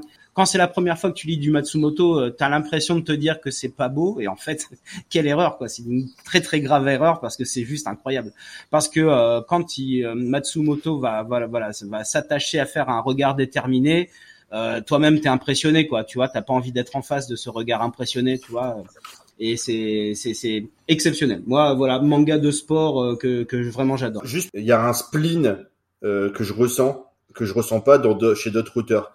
Un- une mélancolie. En fait, ça me rend pas forcément triste quand je lis du Matsumoto, mais ça me, ça me touche d'une façon bizarre. Je sais pas comment l'exprimer. euh. Ouais, ça touche un truc profond que j'arrive pas à bien comprendre et qui me met dans un état euh, de mélancolie. pour moi ce qui ce qui ce qui incarne ce que tu dis si je devais mettre un mot qui est dans dans, dans l'œuvre c'est tu sais ils ont cette impression de goût de fer dans la bouche c'est c'est une impression en fait mais elle vient participer à une ambiance et à, à montrer euh, cette espèce de spleen effectivement euh, qu'il y a autour des personnages Ouais, et je voulais juste finir, parce qu'en fait, Ping Pong, c'était aussi adapté en film, en film live euh, au Japon. Euh, du coup, t'as eu Printemps Bleu et Ping Pong en film euh, live. Par contre, il y a une série ping-pong aussi, hein, une série d'animation ping-pong qui paraît qui est très Mm. bien, qui a été réalisée par euh, Yuasa, un réalisateur en plus qui fait des films super sympas, Lou et la sirène. Bah, il paraît que c'est très très très bon. Et ouais, ça a une très très bonne réputation. Après, le film live, euh, je, je savais pas et ça me fait très peur. ben maintenant c'est Gogo Monster on va passer à Gogo Monster alors allons-y let's go pour Gogo Monster let's go go j'ai envie de dire Là, je sais pas quoi répondre à cette. ouais écoute je suis désolé hein. je suis en fin de vie C'est ça. Faut que je me remette de mes émotions là. Alors du coup, Gogo Monster, qui est un one shot aussi, qui est sorti en, en 2000. Et donc tu as dit tout à l'heure, euh, Jo, mais je, je répétais. Donc ça a été- en fait, il avait écrit à la base en 97, mais du coup, il a réussi à le publier que euh, trois ans plus tard, parce qu'effectivement, euh, l'éditeur estimait que c'était un peu difficile. euh, il savait pas trop comment le publier. Et c'est la particularité de Gogo Monster, c'est que ça n'a pas été euh, pré-publié. C'est sorti directement en œuvre euh, relié relié. relié. L'édition française, c'est la même que l'édition japonaise. Donc en fait, c'est un tome en, en cartonné et un fourreau en carton dans lequel tu ranges.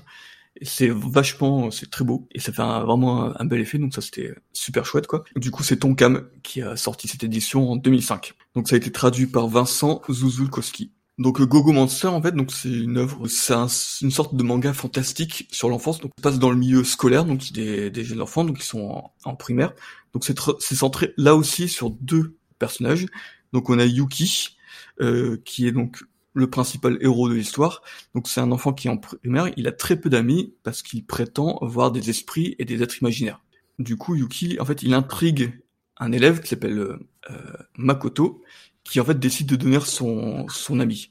Donc Makoto c'est un petit euh, qui est beaucoup plus terre à terre et Yuki c'est un peu l'enfant euh, un peu spécial qui dit à tout le monde euh, je vois des êtres euh, imaginaires, je vois des gens et personne ne croit quoi.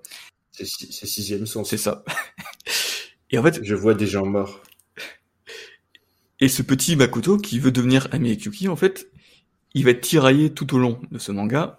Mais est-ce qu'il dit la vérité Le lecteur non plus. Le lecteur, tu te poses exactement la même question que Makoto. Tu sais pas si il dit la vérité ou s'il hallucine quoi. En fait, Yuki, au fur et à mesure que les gens disent euh, non, ça n'existe pas, lui, il a de plus en plus de vision, une sorte de descente en enfer. Moi, je trouve le gros point fort justement de de ce manga, c'est arriver à rendre flou la frontière entre le rêve et la réalité. Et aussi un thème que j'aime beaucoup aussi dans ce manga, c'est la thématique de l'insouciance. En fait, le passage, parce que là c'est des enfants primaires, c'est le passage du jeu à la préadolescence où les choses se deviennent un peu plus sérieuses, le monde est un peu plus dur, et où tu perds un peu de côté insouciant. Euh. J'ai lu dans son interview que c'était le troisième de la trilogie du Ying et du Yang, qui reprend euh, Amer Béton, Ping Pong et donc Gogo Monster, où en fait il a essayé de créer vraiment un ensemble avec euh, une thématique de dualité entre à chaque fois deux personnages opposés qui se complètent et qui grandissent ensemble. Et aussi, euh, je suis intrigué parce qu'il est parti pendant une période dans quelque chose de plus fantastique. Et c'est quand même euh, original pour un auteur de, de faire du manga de sport, du fantastique. Enfin, il fait vraiment tous les tous les styles aussi. Ouais. Il a pas peur de toucher à tout. Du samouraï aussi. Ouais, ouais du manga historique. Il est très très éclectique. Ouais, mais c'est vrai que j'ai l'impression quand même que Go Monster c'est une œuvre assez courte. J'ai l'impression que c'est une parenthèse, presque un petit conte d'enfant. T'as pas un côté euh, Alice au pays des merveilles un peu euh Un peu oui. Ouais, mais ça donne vachement envie. Euh, ça, donne, envie aussi. Donc voilà pour pour Gogo Monster, c'est ok les gars. Je vais passer à, à Éveil du coup. Alors Éveil, donc là c'est ah, pareil, hein, c'est un peu un, ovni. Euh, donc c'est un manga paru en, 2002 au Japon, euh, toujours chez son éditeur hein, de la Big Comics euh, Spirit. Et puis chez nous c'est sorti chez Kana. Alors là, bon, c'est assez spécial. Je vais essayer de faire un, petit résumé, vous décrire plus mon ressenti. Alors dans un monde futuriste où la modernité a disparu, on suit la vie d'un village dans lequel il y a deux castes qui sont essentiels au fonctionnement euh, du village.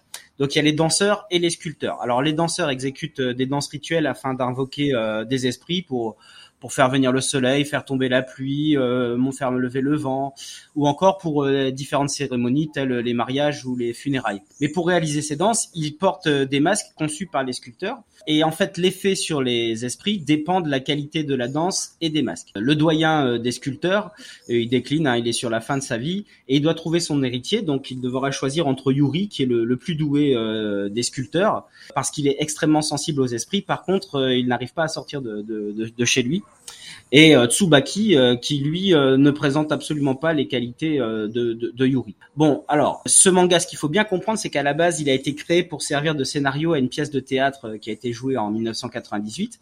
Et c'est-à-dire qu'il ne faut absolument pas s'attendre à lire une histoire, comment dire, ficelée, complète, comme toutes les autres œuvres de, de Matsumoto. alors d'abord, ce qui va marquer, c'est le format. Donc là, on est typiquement sur un format BD sens de, de, lecture occidentale. Matsumoto a refait les couvertures exprès euh, pour euh, spécialement euh, donc pour pour cette édition qui est magnifique. Il hein, y a rien à dire. Effectivement, graphiquement, c'est incroyable. Et donc en fait, c'est c'est pas anodin. Il faut pas croire que le, la forme détache du fond. C'est que on va profiter au maximum de, de, de l'esthétique apportée à, à l'œuvre parce que l'histoire est très très peu nourrie. Il y a est très peu détaillée. Les, les personnages et les intrigues ne sont pas du tout développés. Il y a très peu de dialogue. Ça se lit en une dizaine de minutes. Hein. Et en fait, euh, quand on a fini, on il faut absolument y revenir. Quoi. Il faut le lire trois, quatre fois. Ouais, c'est ça. En fait, c'est extrêmement déroutant. Et je pense qu'il faut, il faut vraiment le prendre comme. Euh, c'est plutôt une succession de haïkus en fait. Euh, tout le monde voit c'est quoi les haïkus? C'est très court euh, poème japonais. Et c'est une succession de haïkus qui se déroule au fil des saisons en fait. Il faut pas chercher à tout comprendre, mais il faut plutôt chercher à ressentir parce que là effectivement on est sur euh, des êtres qui vont être capables d'invoquer les esprits et donc tout fait appel au sens en fait. Et il faut vraiment le prendre comme une poésie euh, où il faut pas chercher à comprendre euh, phrase par phrase, mot par mot, mais plutôt essayer de voir la musicalité qui y a derrière une poésie. Et ben là c'est pareil, il faut essayer de voir la beauté, le rythme qui va se dégager de cette œuvre qui est vraiment tout à fait particulière. Donc je pourrais pas vraiment vous dire davantage. Moi, je pense qu'il faut que je le relise 4 5 fois parce que alors moi, je suis pas super sensible à la poésie hein. donc euh, c'est c'est quelque chose d'un peu particulier pour moi et là je pense que c'est quelque chose qu'il faut vraiment prendre comme ça. Alors Je le conseille vraiment pour les fans déjà aguerris de Matsumoto, qui aiment, qui aiment son style, qui aiment, qui aiment ses parties pris, etc parce que euh, évidemment si vous commencez par éveil vous allez vous allez vous dire mais bon euh, j'ai rien compris euh, qu'est-ce qui se passe tout ça. Sauf si vous êtes déjà très sensible à la poésie par ailleurs.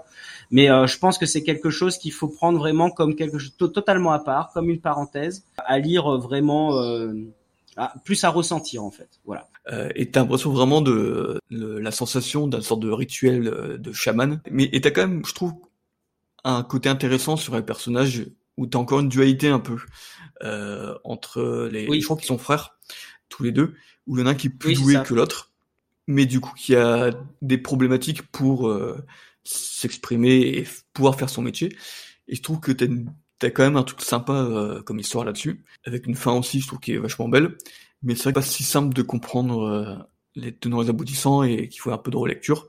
Mais il est tellement beau en plus sur un grand format BD comme ça qui magnifie son dessin j'ai vraiment beaucoup apprécié. Ouais, bah, par rapport à ce que vous dites, de toute façon, on est vraiment dans un exercice de style. Je sais pas si tu l'avais dit tout à l'heure en bi dans sa bio, Joe, c'est que la mère de Matsumoto était poétesse. Mm. Alors je sais pas s'il a été très célèbre, mais c'était son métier d'être poétesse. À travers cette œuvre, il a voulu aussi euh, rendre hommage à ce que sa mère faisait, se rapprocher peut-être de sa mère par rapport à ce, cet exercice de style. Et effectivement, du coup, c'est, c'est, c'est, on comprend avec la mise en perspective que tu as fait avec sa, avec sa mère. Donc, euh, donc voilà, hein, c'est œuvre assez déroutante. Je conseille, euh, je conseille à nos, à nos auditeurs. Euh, c'est vraiment, je pense, quand ils seront déjà assez aguerris au mm. style de Matsumoto, je pense que c'est quelque chose qu'il faut prendre après, quand on a déjà bien compris l'auteur, quand on s'est déjà bien imprégné de ses œuvres, et qu'il faut prendre voilà un peu comme ça, comme un petit épisode, comme une belle poésie, mais et à lire et à relire quoi. C'est quelque chose dont dont je pense le sens va évoluer à chaque lecture. On peut passer à la suite du coup euh, number 5, mon petit dose. Alors, coup number 5, il attaque sa première série longue, 8 volumes, en 2001, prépublié chez Iki. Le chevalier, le chevalier du phénix Ah non, oh, franchement, Max, on a dit une réponse à Saint Seiya, pas deux. C'est tout, c'est tout. T'as le droit, t'as le droit qu'à un Joker. Bah oui, mais après si tu me tends des perches, tu te rends compte les éditions Iki. Euh. Oh. c'est un peu ma faute, j'avoue. Qui on a eu chez nous en chez en 2004, et donc ça a été traduit par Thibaut Desbief, et je crois que c'est un peu son traducteur Kana quoi. oui, on le retrouve un peu partout. Sony aussi. C'est ça. Voilà. Donc ouais, Number 5, ça a été réédité aussi en 2019 sur une intégrale en deux tomes. Donc je vais faire un synopsis, je ne peux pas le lire, donc euh, il sera moins bien que d'habitude. donc ça se passe dans un monde un monde futuriste, futuriste euh, fictif, où en fait Number 5, qui est un tireur d'élite euh, surdoué, est en fuite après avoir attaqué le château de Number 1, et il a enlevé, pendant cette attaque, euh, Matrioska, une jeune femme qui euh, parle pas beaucoup, qui a l'air d'être un peu euh, attardée. Donc l'armée de la paix, dont Number One est à la tête, une section spéciale qui s'appelle les Rainbow, des êtres surdoués super forts, qui sont les Number. Donc il y a Number 5, bien sûr, Number One, et ça va jusqu'à Number 9. Donc en fait, on va suivre la fuite de Number 5 et Number One qui va lancer à sa poursuite tous les numbers. Donc c'est vraiment un, manga, euh, c'est de l'aventure. En fait, c'est il y a de l'aventure, de la baston, de la bagarre. Il y a des combats pendant une grande partie du début où justement t'as l'intrigue qui se met en place, où on n'a pas, pas, encore toutes les réponses. On sait pas encore pourquoi Number 5 il en en fuite. Euh, on sait pas pourquoi il a enlevé cette femme. Le seul truc qu'on voit au début, c'est que les animaux l'aiment bien. Et elle se retrouve toujours entourée d'animaux. Euh, et voilà, t'entends dit des petits mots pour dire j'ai faim ou euh, je veux manger un truc et c'est à peu près tout, tout ce qu'il y a comme communication. Euh, mais tu vois que Number 5, il est à fond pour la protéger et pour s'enfuir. Après, pour pas trop dévoiler toute l'intrigue, ça va beaucoup beaucoup plus loin. Et c'est ça qui est très fort de ce manga, c'est que c'est présenté comme du post-apo, parce que du coup, en fait, la majeure partie de l'humanité a plus ou moins disparu. Il y a des problèmes d'alimentation. Euh, la Terre, c'est 70% de désert. Et donc, du coup, il y a une armée mondiale qui est là, en fait, pour gérer toutes les crises, pour tenir ce qui reste de l'humanité euh, dans un droit chemin. Ils limitent la population, ils ont interdit les armes exprès parce qu'ils sont mis en mode la Terre est partie en vrille, il faut absolument protéger l'humanité contre elle-même. L'aspect aussi nouveau chez Matsumoto que j'ai beaucoup aimé euh, dans ce manga, c'est toutes ces multitudes de thématiques nouvelles. La religion, tous les numbers en fait, ils sont un peu comme des dieux en fait, ils sont vénérés par les populations et du coup une sorte de prise de contrôle sur les masses qui fait penser quand même beaucoup à cet aspect de religion. T'as beaucoup d'écologie parce que l'humanité a détruit euh, la Terre. En gros, ce qu'on va comprendre au fur et à mesure du manga, c'est que il y a des deux visions euh, qui s'opposent entre en gros Number One et Number Five sur comment régler ce problème de l'humanité qui a tendance à détruire la Terre et s'auto-détruire quoi. Donc c'est vraiment un manga que j'ai beaucoup apprécié parce que ça part très en aventure et ça finit sur une apothéose où se mêle justement toute la puissance de ces thématiques dont j'ai parlé. Il, s'est aventuré hors de sa zone, on va dire, de, de confort habituel. Tout n'a pas dû être évident euh, pour le lecteur parce qu'il est parti vraiment dans un truc euh, totalement euh, parfois perché. Je sais qu'il y a beaucoup de personnes qui, qui n'accrochent pas du tout à Number 5, qui, qui adorent Matsumoto mm. et c'est peut-être son œuvre la plus difficile d'accès. Commencez pas par Number 5, c'est quand même un univers particulier et tu peux ne rien comprendre, ne pas rentrer dans le truc. Ouais. Alors par contre, ce qui est intéressant, c'est que c'est enfin, je pense qu'il est libre d'assumer sa passion pour la BD franco-belge. Parce que franchement, Ouais. alors là, c'est un hommage à tout ce qu'il a découvert, Mobius, Bilal, il y a le côté surréaliste, il y a le côté euh, psychédélique aussi, le flower power, Ouais, il y a un côté hippie un peu aussi. Mais c'est ça, c'est le contraste entre les, le côté apocalyptique du truc et des villes où les gens vivent comme euh, Flower Power quoi. Et euh, t'as vraiment des références même flagrantes à des choses, des, des choses musicales. Et t'as le côté que j'avais que j'avais noté, que j'avais vu dans plusieurs de ses interviews, c'est un, c'est un fétichiste des fleurs. Ouais, C'est marrant, les grands mangaka, ils sont fétichistes de quelque chose. La dernière fois, c'était les chaussures c'est ça. euh, sur sur euh, Mochizuki. Lui, il est fétichiste des fleurs. Si vous regardez bien, il y a des fleurs un peu partout dans ses œuvres. Euh, et c'est ce que je voulais dire tout à l'heure dans Le rêve de mon père. euh, le héros, il s'appelle, enfin le, le, le père, il s'appelle Anad, Anado Anoa, Anao, qui veut dire l'homme fleur. Bah ouais. Et euh, c'est là que je pense qu'il est libre enfin d'assumer euh, ses influences qui l'ont marqué quand il est venu à, quand il a découvert en fait la BD européenne euh, à Paris. C'est marrant parce que Number 5, j'ai l'impression que c'est une sorte de Nausicaa sous LSD.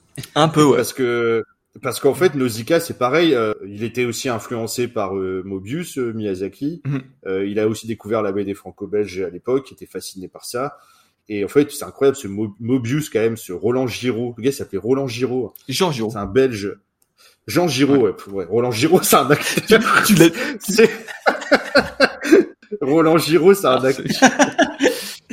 Ro- Roland Giraud, il a joué dans, dans plein de films, mais moi je me souviens, c'est dans Les Bronzés font du ski, c'est celui qui vient à un moment qui fait euh, euh, euh, c'est pas la peine je vous casse la gueule. Oui, il est trop fort.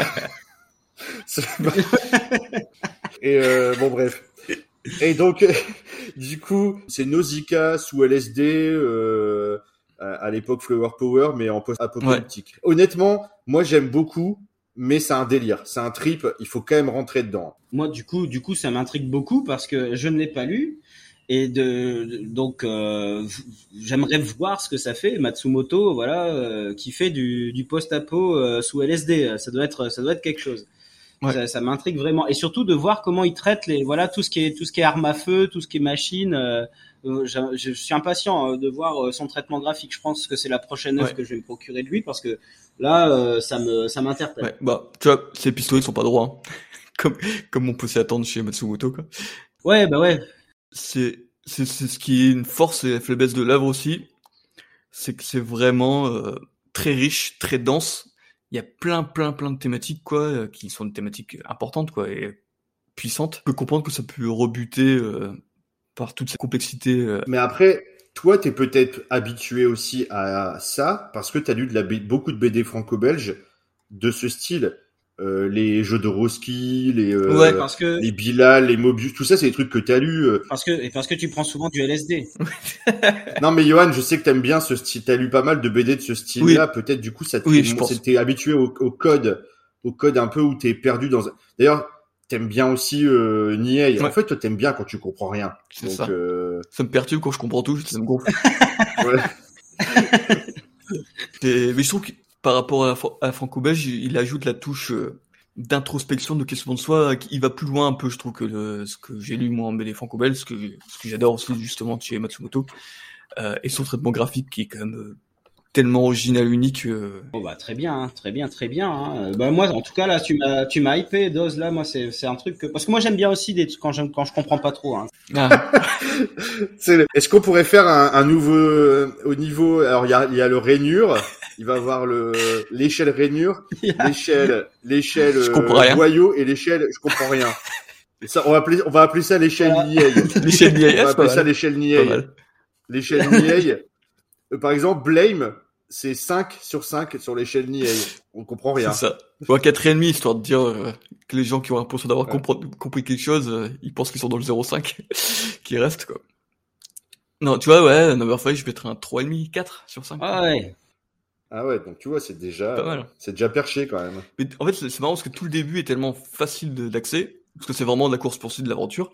Et c'est dès que ça commence à partir en, en vrille, parce que tu commences à avoir des réponses aux nombreuses questions, c'est que d'un coup, ça s'étoffe et euh, à finir, du coup, ça devient un peu plus compliqué par rapport à ce que tu attends quand tu commences le début, quoi. Mais c'est peut-être une œuvre à revenir plusieurs fois dessus aussi pour tout cerner. Je pense, ouais. C'est des choses comme comme des grands des grandes séries euh, de de, de romans SF ou autres où tu ne piges pas tout tout de suite. Il faut revenir dessus. Mm. C'est ça. Je pense, ouais. Titre suivant, c'est toujours toi, Johan. Alors bah oui, non, notre Dose va nous faire euh, le samouraï bambou. Ouais.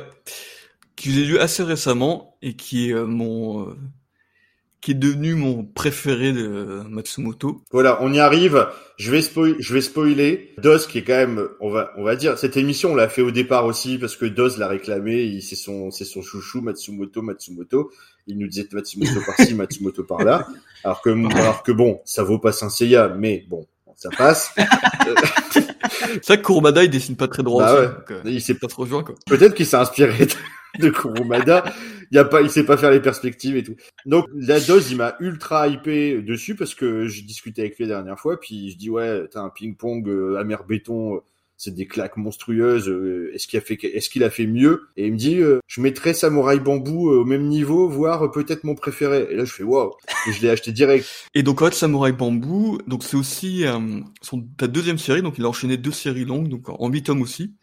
Euh, donc il a fait ça en, en 2006. Nous, on l'a eu en France en 2009, en huit tomes aussi, chez Kana, avec une belle édition aussi, avec un papier japonais, parce que c'est un manga historique euh, sur les samouraïs. Et là, la particularité, c'est que le scénario, c'est pas Matsumoto qui est aux commandes, c'est euh, son assistant. Alors, justement, j'ai lu euh, une interview où Ah. il a remis les pendules à l'heure là-dessus et dit, on parle tout le temps de, Eifuku Issei. on parle tout le temps de lui comme son assistant, alors que pas du tout. C'est plutôt l'inverse, c'était son senpai. C'est quelqu'un qui l'a accompagné, qui lui a ouvert à plein d'horizons dans, dans l'univers du manga. Ils ont toujours été très très très proches, lui demandaient des conseils sur ses scénarios, des choses comme ça. Et euh, d'ailleurs, sur un de ses mangas courts, il, il retravaille avec lui au, au scénario. Euh, donc, c'est un manga qui était primé. C'est grâce à ce manga Samurai Bamboo que Matsumoto a eu le prix euh, Osamu Tezuka. Donc, le petit synopsis. Donc, Soichiro, samouraï sans maître, passe ses journées paisiblement à flâner, à discuter avec les enfants. Jusqu'au jour où des hommes lui cherchent querelle et où il dégaine son sabre et les châtie facilement. Pour s'éviter la tentation de le dégainer, Shuichiro décide de ne plus porter à sa ceinture qu'un sabre de bambou. Ainsi commence sa nouvelle vie d'homme fort, faiblement armé. Et donc en fait, c'est marrant parce que Soichiro, il est vraiment, il, est sympa comme, personnage, c'est vraiment un beau personnage. Il faisait penser justement à ce que tu écrivais dans le rêve de mon père, c'est c'est une sorte d'adulte enfant en fait. Il est toujours en train de flâner, s'amuser, euh, et c'est pour ça qu'il s'entend vachement bien avec les enfants. Et donc en fait, sous cette air un peu, euh, un peu lé- léger, en fait se cache un samouraï avec énormément de talent et qui en fait se retrouve dans ce petit quartier paisible parce qu'en fait il, il en a marre de son sabre, il ne veut plus vivre dans la violence et donc c'est pour ça qu'il échange, euh, qu'il met en gage son, son sabre pour prendre euh, un sabre en bambou à la place. quoi. Un, un katana. Au fil de l'histoire, il va, il va, être- il va devenir professeur pour les enfants parce qu'en gros il glande toute la journée donc il y a un doyen du village lui dit bah tu t'entends bien avec les enfants qui était très cultivé à l'époque donc il dit tu peux pas devenir euh, euh, maître pour euh, les enfants. Donc en fait il va vachement se lier aux enfants et à travers ces enfants il va se lier amicalement en fait euh, avec tous les gens de ce, de ce quartier. Et en fait au fur et à mesure de l'histoire tout, toute l'intrigue ça va être des événements extérieurs qui vont presque le pousser à reprendre la voie du sabre pour défendre en fait justement cette petite euh, vie qui est en train de se créer, cette vie paisible, euh, parce qu'en fait, en plus, ce personnage, en fait, il a une histoire qui fait que il est, il est caché parce qu'on le recherche pour plein de différentes raisons et qu'on découvre au fur et à mesure du manga. Et c'est à peu près toute l'intrigue, donc c'est huit tombes qui passent super vite, avec un énorme mélange de combat samouraï et en même temps en fait la, la tranche de vie de l'époque. Et ça, il est très fort, Matsumoto, c'est justement autant d'habitude on voit des enfants qui sont perdus dans des foyers, autant là du coup le personnage principal c'est justement un adulte qui prend en charge euh, des enfants qui se lient d'amitié avec eux. Donc ça c'est vachement beau et en fait à tout le contraste entre euh, ce côté sympa, euh, léger et la violence euh, qui est au fond de lui-même et c'est pour ça qu'il refuse de prendre un vrai sabre. En fait, il a peur de perdre le contrôle. Quoi. Et ça qui est beau, c'est qu'en fait, il va être forcément impliqué dans des combats. Il va se retrouver face à un antagoniste qui va le suivre pendant pas mal de temps jusqu'à un combat final complètement hallucinant. Et en fait, graphiquement, il est passé au, au pinceau. Donc avant, il travaillait avec un stylo. Il y avait déjà un côté expressionniste, c'était euh, un peu peinture. Et là, c'était magnifié. T'as vraiment l'impression que c'est des estampes. Toutes les pages, c'est des estampes. Au lieu de faire des trames avec les trames habituelles, il utilise de l'encre qui dilue, qui fait des effets un peu euh, aquarelle. Et en fait, c'est avec graphiquement cette idée, ça sublime le manga et tu te prends une claque visuelle. Et en plus, je trouve qu'il a, il a créé des nouveaux effets graphiques pour euh, exprimer de l'émotion des personnages. Avec, j'ai l'impression qu'il est basculé à un niveau supérieur. Et c'est là que j'ai pris ma claque qui m'a achevé et qui m'a dit, bah, ok, et Bambou, c'est hallucinant, c'est énorme, quoi. Et Dernier point, juste sur le graphisme, tout ce qu'on avait vu sur le sport, euh, la boxe, le ping-pong, sa gestion des mouvements, son découpage, c'est fait pour ce genre de choses pour l'art euh, du combat des sabres, qui sont un mélange d'arts martiaux. Il, il, profite de tout, tout ce qu'il a accumulé euh, dans Ping Pong, euh, dans, dans Zero, pour faire un découpage de malade, et du coup les combats sont titanesques à chaque fois, et, et ça m'a achevé. Quoi. Et c'est vrai que là, on est, il, a, il a vraiment changé son style, il a adapté complètement à l'univers samouraï. On est sur vraiment comme des estampes. Bah, tout comme Mochizuki, c'est des auteurs qui arrivent à, à, à, adapter leur style graphique, à évoluer au fur et à mesure par, pour l'adapter vraiment à l'œuvre. Ouais. Et là, on est clairement dans Shambara. C'est la vie de, de, village avec des samouraïs. Il y a plein, plein, plein de films de, de samouraïs euh, là-dessus. Et ce que j'ai beaucoup aimé, justement, c'est la, la simplicité de son trait. Alors, c'est toujours le trait anguleux, le trait euh, tremblant mais par exemple les bouches j'aime bien c'est que c'est juste un petit trait qui dépasse du visage mmh. comme euh, comme si c'était des esquisses vraiment de, de dessin mais finalement mmh. très euh, finalisé et euh, avec un découpage euh, toujours aussi incroyable. Là, c'est vrai que ça donne ça donne très envie. Et comme tu disais euh, tout à l'heure, Max, en fait, il sait pas non plus aussi qu'il s'adapte. il va changer de style graphique par rapport à une œuvre. C'est vraiment une volonté de sa part. Il veut tester toutes les techniques possibles. Il a vraiment multiplié les instruments pour essayer de dessiner. Même si effectivement on reconnaît toujours sa patte, mais il utilise toujours des outils différents. Il va toujours changer de technique. Et ça, c'est quand même assez incroyable aussi dans cette volonté de toujours essayer de, de se remettre en question sur son dessin et sur ses, sur ses outils. Du coup, là, en plus, si c'est manga de samouraï validé par Dose, euh, j'ai envie de dire, euh, bon, bah là, on peut foncer les yeux fermés, je pense. Hein. Je crois qu'il n'y a, a, pas faute. Alors, euh, attention, parce que manga de samouraï validé par Dose, il est valide tous, les mangas de samouraï. Dès qu'il y a un mec avec une épée, c'est trop bien. Donc, faut faire attention quand même. Non, non, non. Est-ce qu'il est qu'il valide toi, tu, toi, tu, tu valides pas, Max, euh, les samouraïs de l'éternel euh, qui étaient faits pour concurrencer Saint Seiya. Tu valides pas. C'est un scandale. c'est un scandale. Ah, c'est, c'est pour ça qu'il est si mesquin et méchant hein, dès qu'on parle de samouraï, quoi.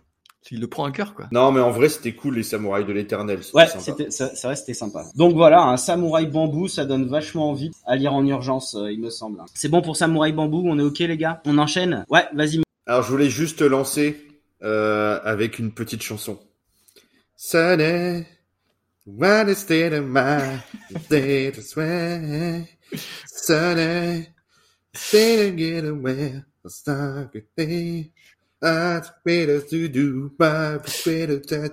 À toi. Moi, chez moi, bah, du coup, il commence à pleuvoir, donc ça, y a rien qui va, Max. Sunny. It's getting away. It's getting away. It's getting away, bah, forcément.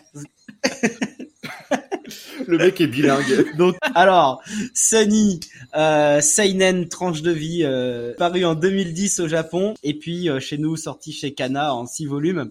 Donc, on va suivre le quotidien du foyer des enfants des étoiles, qui s'occupe de jeunes enfants qui se retrouvent sans parents pour diverses raisons. Il y en a qui sont orphelins, il y en a dont le, parent est malade, d'autres qui ont été abandonnés, laissés au foyer. Alors le foyer est dirigé par un, un couple, les Adachi, qui sont employés par un vieux monsieur euh, qui est le fondateur euh, du foyer. Euh, temps en temps, il y a le petit-fils du fondateur du foyer, Makio, qui vient rendre visite aux enfants pour leur plus grand plaisir. La Sony, en fait, alors Max, la Sony, c'est pas pour la chanson. La Sony, c'est cette vieille voiture de Nissan. Vous avez peut-être, on, avait ça sur nos routes, hein, Sony, euh, la Nissan Sony. Euh, alors là, donc c'est un vieux modèle en fait, vieille Sony jaune en fait qui marche plus, hein, elle est hors d'usage. Donc c'est une vieille voiture euh, qui est abandonnée dans le jardin en fait et qui sert de repère aux enfants. Alors c'est extrêmement important parce que les adultes, ils ont pas le droit d'y pénétrer. Donc les enfants, ils cachent leurs jouets, quelques revues un peu olé olé, des choses comme ça. Donc Matsumoto, il va développer toute une galerie de personnages commencer par les enfants. On a des enfants de tous âges avec des situations très différentes. Euh, les personnes liées directement ou indirectement au foyer et l'environnement aussi de la ville et de l'école. Tous les enfants ont un développement euh, et des histoires euh, très fournies, très touchantes. Et chacun des enfants a vraiment des réactions très différentes suivant les situations et suivant son caractère. Alors je vais pas revenir sur tous les personnages hein, parce qu'il y en a beaucoup.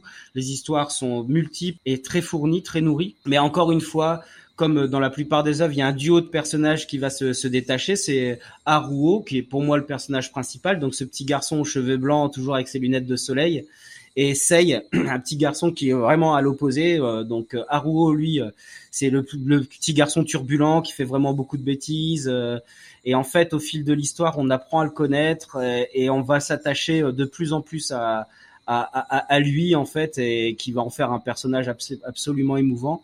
Et euh, Sei qui lui contraire le petit garçon sérieux, euh, plus réaliste, euh, qui a vraiment des, des, des objectifs euh, plus clairs, qui lui va vraiment essayer de, de, de, ne pas faire de bêtises, etc. Mais les relations, ben, comme dans Amer Béton, l'un et l'autre vont se nourrir et il va, les deux vont évoluer aussi chacun dans, dans leur sens on sait très bien que c'est une œuvre très personnelle. Matsumoto revient sur son enfance, puisque lui-même, on l'a déjà dit, a été placé, et que pour moi, Haruo, c'est c'est Matsumoto justement avec ses cheveux blancs, etc. Euh, pour j'ai l'impression qu'il a mis beaucoup, beaucoup, beaucoup dans ce petit garçon, et c'est ce qui en fait un personnage juste incroyable. Je le dis tout de suite, les âmes les plus sensibles, ben ce, le ce manga va vous faire fondre. Et mais comme tu disais tout à l'heure, euh, Max, il y a aucun passage tire-larme. On n'est jamais dans le pathos c'est c'est juste parce que c'est beau en fait. Il y a aucun moment où on nous dit, euh, on nous met le nez dedans, on dit ah vous avez vu les enfants ils sont malheureux et tout ça. Non non non non, c'est pas ça du tout du tout du tout. Euh, c'est absolument pas le, fond de l'œuvre et c'est c'est ce qui en fait une œuvre absolument magique. Et pourquoi on sombre jamais dans le pathos etc. C'est que Matsumoto il va réussir à, à réenchanter le monde euh, très très sombre des enfants. le foyer est une vraie famille. les enfants, ils conservent cette capacité extraordinaire à s'évader euh, par le jeu, par la camaraderie et surtout dans la Sony parce que donc la Sony ça peut être euh, un endroit où on va faire une dînette, ça peut devenir un vaisseau spatial, ça peut devenir c'est l'endroit où les enfants vont se cacher pour fumer. Enfin la Sony c'est le c'est le c'est l'endroit euh, où la fantaisie des enfants va pouvoir s'exprimer. C'est vraiment leur endroit à eux et c'est ça qui est c'est ça qui est génial. Donc il y a énormément de, de liberté. Alors, on est beaucoup plus réaliste que dans Amer Béton, mais il y a plein de touches aussi d'onirisme avec des passages. Euh, souvent, Matsumoto va mettre euh, en bas de page une petite une petite bulle avec il va dessiner un poisson. Il va mettre une petite case sur un côté avec on va voir un petit chat passer. Enfin, il va mettre des, des petites touches comme ça par-ci par-là de poésie. Il y a beaucoup beaucoup de liberté dans, dans le dessin, dans la mise en scène, et tout ça s'imbrique parfaitement pour justement pour réenchanter ce monde euh, qui peut paraître assez euh, désolant euh, des enfants et de leur situation. Il y a un passage qui m'a particulièrement touché, c'est qu'il y a un, moment, il y a deux frères, hein. un c'est Junsuke avec toujours son nez qui coule et l'autre petit, et le petit ramasse toujours des trèfles avec un espèce de gros bébé de 200 kilos de 4 mètres qui s'appelle Taro. Et en fait, on sait pas pourquoi il cueille des trèfles, il cueille des trèfles. Et après, en fait, on, suit, bon, c'est pas du spoil, mais que fait, la maman des enfants est, malade et il y a un, dessin qui est très beau, c'est qu'à un moment, euh, tu vois la, maman des, enfants, et en fait, les deux petits garçons sont sur son épaule, dessinant tout petit, un peu comme des mini-pousses ou comme dans Arietti, quoi, en fait, comme petits personnages, et ils tiennent tous les deux des trèfles. Et en fait, c'est là on va voir ces petites touches un petit peu euh, surréalistes, et qui sont absolument euh, magnifiques. Mais si je devais m'arrêter, et c'est pour ça que je vais, je vais pas aller plus loin dans le développement, mais euh, pour ceux qui l'ont et ceux qui l'ont vu, pour moi, tout le génie de Matsumoto, il peut être résumé en deux cases en fait, qui se situent à la page 203 du tome 5. En fait, donc Haruo, qui est le petit garçon le plus turbulent, qui n'a aucun repère, donc on est dans sa mère est dans un déni donc euh, elle refuse qu'il l'appelle maman et elle lui demande de l'appeler par son prénom et que quand euh, il va chez elle, ben des fois elle le laisse à une dame et elle elle part faire ses affaires en fait. Donc euh, on a vraiment une mère qui est dans le déni total de parentalité. Et donc en fait il y a Makio, le, le, le, le petit-fils du, du, propriétaire, qui vient et en fait c'est le héros de tous les enfants et particulièrement euh, Daruo c'est son héros euh, il est grand il est à la fac il conduit euh, il a une copine c'est vraiment c'est c'est le à chaque fois qu'il va venir il va insister pour qu'il puisse dormir avec eux c'est un peu le, grand frère quoi qu'il aurait rêvé à avoir et donc à la page 203 Makio vient avec sa sa copine qui est forcément une très belle femme. Il pleut beaucoup. Haruo va chercher des, alors c'est des, je sais pas comment ça se prononce, ces espèces de petits poissons qui sont dans la boue, qui sont absolument dégoûtants. Il en ramasse tout un seau, il montre ça à la copine d'Aruo et il fait ouais, on les mangera ce soir. Et en fait, euh, la, fille, au lieu d'être dégoûtée, elle le regarde avec un sourire, elle lui dit oui. Et lui, il regarde la fille et euh, en fait, dans ce regard, cette petite case qui est absolument pas grande, on voit tout le génie de, de. Hein. c'est cette case-là. Si vous la voyez, tous ceux qui auront l'œuvre, pour moi, tout le génie de Matsumoto, il est dans le regard de ce petit garçon vers cette femme.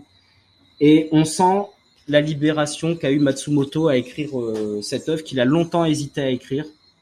Il a très longtemps hésité à l'écrire, mais il savait qu'il fallait qu'il y passe un jour euh, avec l'appui de sa femme euh, pour justement se confesser un peu sur ce que lui il a pu vivre et arriver à, à, à cette œuvre absolument absolument incroyable. Voilà pour pour finir, moi je, je veux dire bon très clairement c'est l'œuvre qui m'a le plus touché. Donc j'ai pas encore tout lu hein, de Matsumoto, mais ça c'est de loin la l'œuvre qui m'a le plus marqué, surtout tout en sachant euh, que lui-même avait connu ce genre de situation. Alors le, le, dessin est absolument magnifique, donc là on a carrément fait, aussi euh, des, des, peintures. Hein. Là on a vraiment de la peinture. Les couvertures euh, avec ce papier cartonné que tu décrivais tout à l'heure, Doz.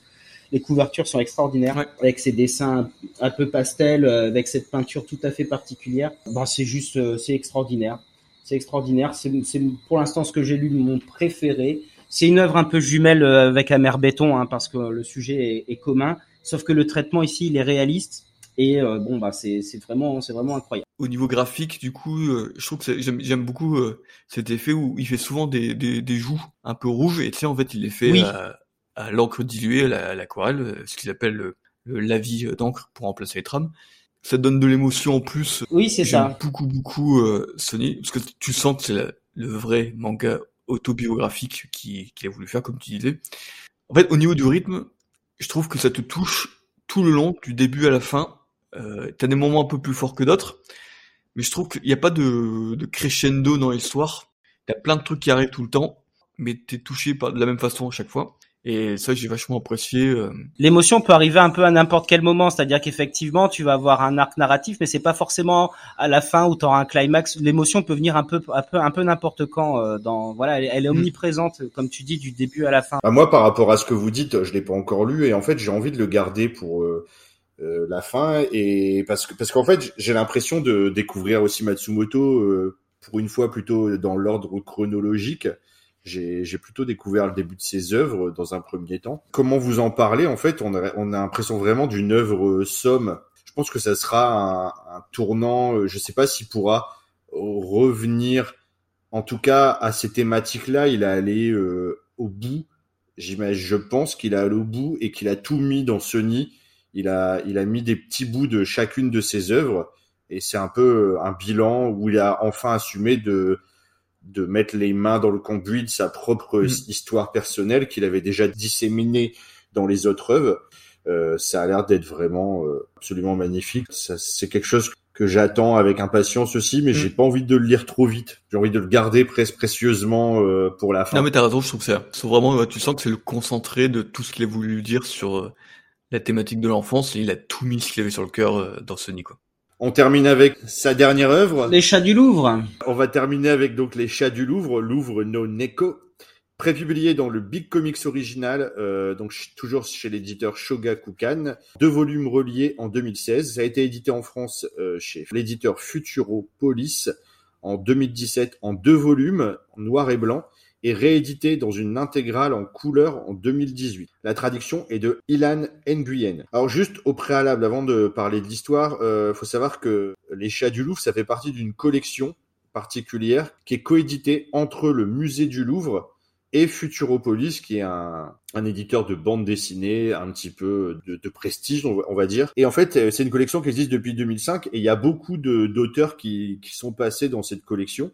J'en ai noté euh, quelques-uns. Donc, on a euh, Nicolas de Crécy, qui est le premier à être euh, avoir été édité dans cette collection en 2005 avec la BD Période glaciaire. C'est intéressant parce que Nicolas de Crécy, c'est une des premières aussi références graphiques de dans la BD franco-belge de Matsumoto.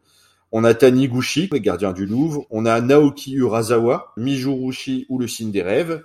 On a Enki Bilal, Les fantômes du Louvre, et Hirohiko Araki, le dessinateur de JoJo's, Rohan au Louvre. Et on a, on a quand même pas mal de personnes qui ont eu la proposition, en fait, d'avoir une carte blanche pour écrire une histoire autour de l'univers du musée du Louvre. Donc là, justement, on va suivre Cécile, qui est une guide euh, au musée du Louvre, qui, lors d'une de ses visites, aperçoit, euh, elle est avec un groupe, et elle aperçoit derrière le groupe un petit chat blanc qui passe. Elle se demande si elle a halluciné ou quoi. Euh, derrière, elle, elle, interroge des gens, tout le monde lui dit bah non, il n'y a pas de chat euh, dans le musée, c'est impossible.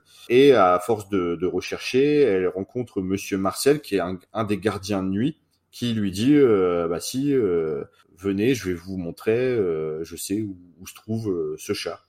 Donc elle l'accompagne, lui, Monsieur Marcel, et puis un autre, un intérimaire qui, qui vient d'arriver, Patrick, les accompagne la nuit dans dans le musée du Louvre et dans les combles du musée, on dé ils découvrent qu'il y a un groupe de chats qui a, investi les lieux depuis euh, des années, des années, des décennies, et que ces, ces chats, la nuit, ils sortent en fait de leur territoire et ils investissent euh, le jardin des Tuileries et puis le musée du Louvre. Et c'est des chats qui sont anthropomorphes.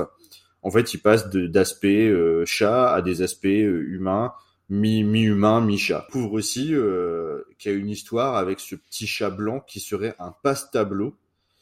Et donc, avec ses, compères, donc euh, Marcel et Patrick, elle va essayer de résoudre une affaire vieille de 50 ans où une petite fille avait disparu. C'était la, la petite sœur de Monsieur Marcel, qui disait également que sa petite sœur était peut-être éventuellement un passe-tableau. Alors, je vous laisserai découvrir ce que c'est un passe-tableau. Dans cette œuvre, déjà, euh, là, on est rentré, mais complètement dans la BD franco-belge. Donc, je pense que c'est aussi une opportunité qu'il a eu Matsumoto de faire une œuvre qui sort du manga. Quand on voit tous les noms qui sont passés euh, dans cette collection, euh, c'est qu'elle est une proposition que, qui est difficile à refuser. C'est une sorte de conte. Il y a de la poésie, il y a de la magie, il y a de l'onirisme. On, on retrouve du Matsumoto, mais c'est vraiment quand même assez différent. Je pense qu'il a voulu euh, s'adapter aussi euh, au sujet et à l'objet euh, bande dessinée un petit peu luxueuse pour surtout euh, s'amuser au niveau du dessin. C'est vraiment magnifique, que ce soit tout ce qui est architectural à l'intérieur du musée, les peintures, les jardins, les chats en eux-mêmes. Ils ont plein d'aspects en fait. ils ont leur aspect chat classique et il y a plein d'étapes intermédiaires entre le chat classique et le chat en mode anthropomorphe ça m'a rappelé un peu, alors je reparle souvent de Miyazaki parce que c'est une de mes références aussi, et je pense que c'est une référence de, de plein d'auteurs euh, au Japon. Ça m'a rappelé Sophie dans le château mmh. ambulant, mmh. tu sais, la, la petite vieille, euh, enfin euh, la, la, jeune qui se transforme. Mais en fait, elle est jamais pareille en fonction des situations. Parfois, elle est très très vieille, parfois elle est mi-vieille, en fonction de ses émotions. Et c'est un peu pareil les chats. Donc voilà, je pense que c'est euh, Matsumoto. Il y a aussi profiter de l'opportunité pour réaliser un de ses rêves et, et réaliser une, véritable bande dessinée. Mais même dans le style et dans le découpage, j'aurais lu ça sans connaître Matsumoto. J'aurais même pas euh, pu me dire ouais. que c'était un japonais qui faisait du manga. Il s'est mis dans les chaussons d'un dessinateur de bande dessinée franco-belge. Et du coup, euh, je trouve que en termes graphiques, c'est joli d'ailleurs. C'est étonnant parce que son, son, son trait il est, il est beaucoup moins euh, irrégulier. Et euh, mais par contre, en termes de découpage, ça perd, ça perd énormément en rythme et auquel nous a habitué Matsumoto. Donc c'est un très bel objet. Euh, J'ai pas eu l'occasion de découvrir encore la version colorisée qui doit être mm. euh, qui doit être sympa. J'aimerais bien la, la, voir. pour voir un peu ce que ça fait du Matsumoto euh, colorisé. Mais voilà, c'est pas un indispensable, c'est un très joli conte. L'histoire elle est mignonne, voilà. Enfin, c'est une œuvre, je pense, c'est une œuvre de commande déjà où il s'est fait plaisir. Il s'est fait surtout plaisir graphiquement et il s'est dit bon allez tiens je vais je vais pouvoir euh, faire euh, une vraie BD. Mais là on est on est tellement plus dans dans le Matsumoto justement qui me fascine que bah ça perd un petit peu de son charme même si c'est très joli. Mais sans savoir que c'était Matsumoto à côté, j'aurais trouvé ça sympathique mais sans plus. C'est plutôt moi l'aspect curieux qui m'intéressait de savoir effectivement comme tu disais ce que Matsumoto il pouvait faire dans un cadre où euh, effectivement tu sens qu'il s'est dit bon c'est un truc français parce que c'est le Louvre euh, il faut que je fasse un truc à la à la BD franco-belge en fait, tu sens qu'il n'y a plus de repères japonais. Le prénom Cécile, tu le sens que c'est une sorte de cliché de prénom que les japonais ont. Marcel. Patrick. Il y a, il y a des clichés où c'est la vision d'un étranger sur la France. Et t'as aussi le Patrick, c'est un gars qui balaye la nuit ça a l'air d'être un stagiaire ou un intérimaire, euh, mais il a quand même un, un, appartement. À un moment, tu le vois parce qu'il ramène un, des chats euh, à son appartement. Il a une petite chambre de bonne. Euh, le truc, il doit coûter 6000 euros par mois, même si ça fait 12 mètres carrés. je me disais, c'est pas crédible. Le mec, il doit le mec, c'est sûr, il habite à Ponton-Courbeau. Il, a, il, met 7, 7 heures de, de RERC, RERB après, machin. Enfin, c'est, tu peux pas habiter dans Paris quand tu es pauvre. Ça n'existe pas. Et puis ouais, le vieux Marcel. Euh, non, mais il y a des trucs, c'est marrant. De notre côté, ouais, euh, tu sens que c'est pas, c'est pas, c'est pas naturel. Les, les gens, ils, ils, ont, ils se disent bonjour et tout. Déjà à Paris, personne dit bonjour. là, pour le coup, ta suspension d'incrédulité, tu te fais ouais, bon, enfin, c'est bon, faut arrêter là. Mais ça, ça correspond à, ça, oui, c'est l'image, euh, l'image d'épinal que peuvent avoir les Japonais sur la. Mais c'est ratatouille, c'est rat, vous voyez ratatouille, c'est pareil, c'est une image d'épinal à mort. Bref, pour, pour, pour finaliser là-dessus, c'est sympathique, mais vraiment pour les très gros fans de, de, de, Matsumoto. Euh. En conclusion, alors les gars, donc du coup, Matsumoto, euh, génie. On est d'accord pour euh, génie, c'est pas galvaudé. On est, on est bien d'accord. C'est un génie. On est d'accord. Un génie de l'underground. De l'underground. Quoi d'autre? Qu'est-ce qu'on peut dire? Donc évidemment graphiquement incroyable, les thématiques incroyables, mais justement donc du coup qu'est-ce que vous attendez euh, de, lui euh, D'ailleurs, est-ce qu'est-ce qu'on peut attendre euh, d'un type pareil qui change de thème, qui change de style? Est-ce que vous vous espérez qu'il va continuer comme ça, à nous proposer, même quitte à faire des choses peut-être un peu moins attrayantes comme le, le, les chats du Louvre? On n'est pas à l'abri de d'énormes surprises, je pense encore avec cet auteur. Qu'est-ce que vous en pensez, les gars? Moi, je voulais juste commencer là-dessus parce que je voulais profiter pour justement dire un peu ce qu'il fait en cours. Euh, là, actuellement, il a deux mangas qui sont en cours. Donc, euh, Mukashi euh, no Anashi. Donc, c'est encore un manga de samouraï avec, en scénario, encore une fois, Ifuku Issei. Donc, il a, je pense qu'il est en train de faire un manga dans la continuité de Samurai Bamboo. Donc, c'est édité depuis peu hein, au Japon. Donc, on l'aura, je pense, en France sous peut-être un an ou deux, un truc comme ça. Et il y a aussi Tokyo Igoro, qui est en cours aussi. Et là, c'est un manga tranche de vie, mais cette fois sur un quinquagénaire, euh, qui est pris par le poids de l'âge. C'est pas la vie. Euh... Ah, j'ai cru, j'ai lu que c'était euh, la vie d'un éditeur, d'un tanto. Oui, moi aussi. Moi, j'avais vu ça. Il, il, était intéressé par justement, il trouvait que c'était, euh, ça avait jamais été très traité. Euh, il veut pas faire un truc, ça a déjà été fait, Bakuman, etc. Même s'il aurait fait à sa façon.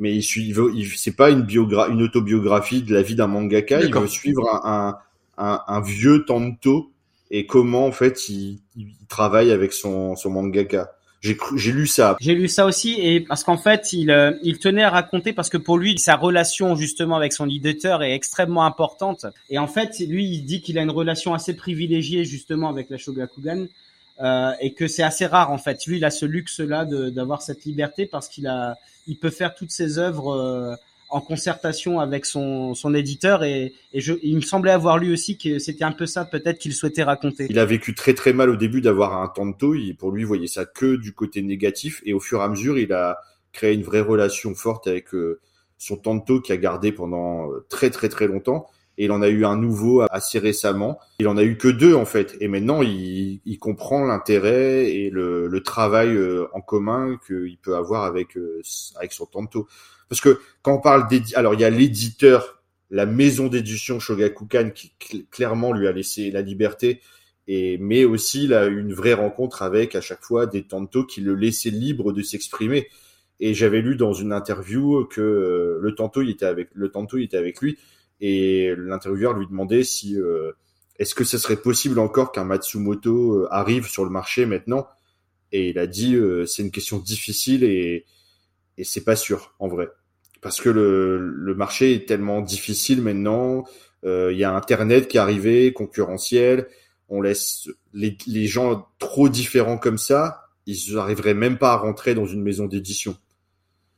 Donc euh, il dit parce qu'il a fallu vraiment euh, batailler, travailler, adapter, euh, et puis en fait c'est c'est un auteur de prestige au Japon, mais il ne vend pas.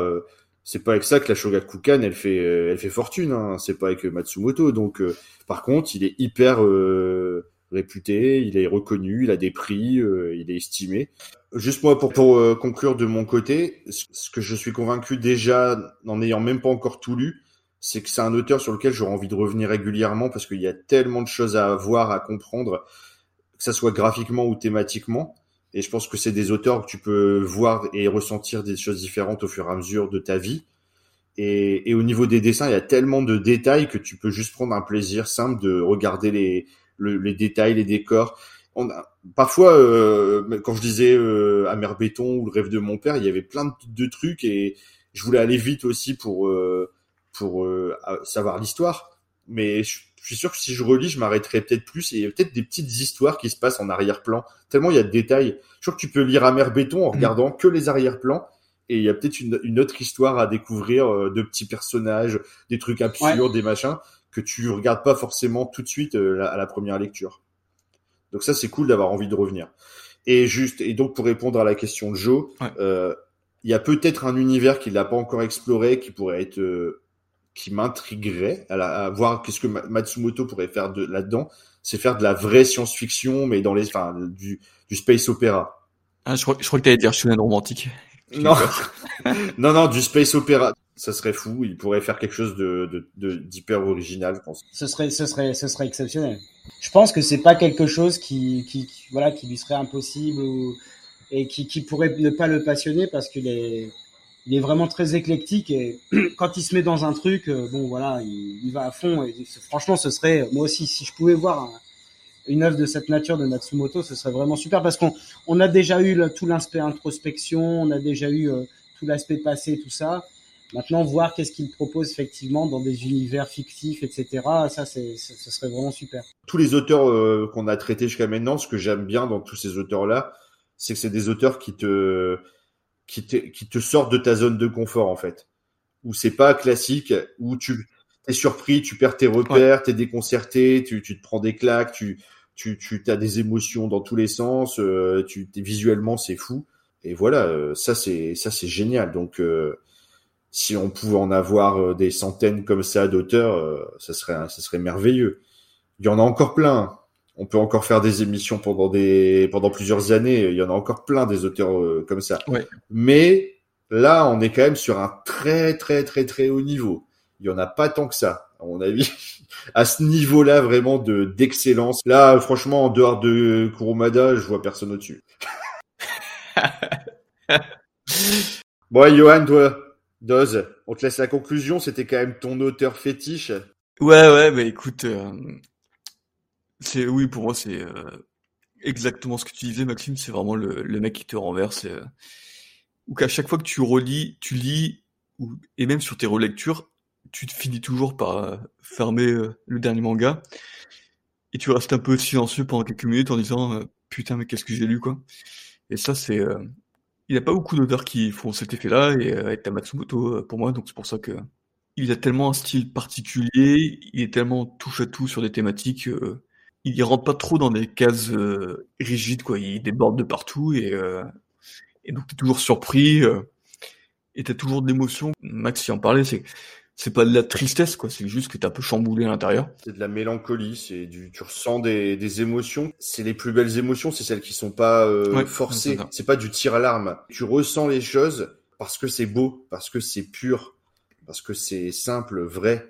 Et, et tu le ressens quand c'est quand c'est sincère comme ça à ce point-là, et ça te bouleverse plus que quand on essaye de de t'imposer absolument pleurer avec avec quelque chose de forcément triste. Alors par contre, je voulais dire une dernière chose aussi, surtout ne vous arrêtez pas à votre première impression quand vous si vous allez à la, librairie, vous regardez un Matsumoto et la plupart des gens, c'est ça qui est triste. Je suis sûr que la plupart des gens repostent tout de mm. suite en disant non, ça c'est pas pour moi, c'est pas beau, j'aime pas.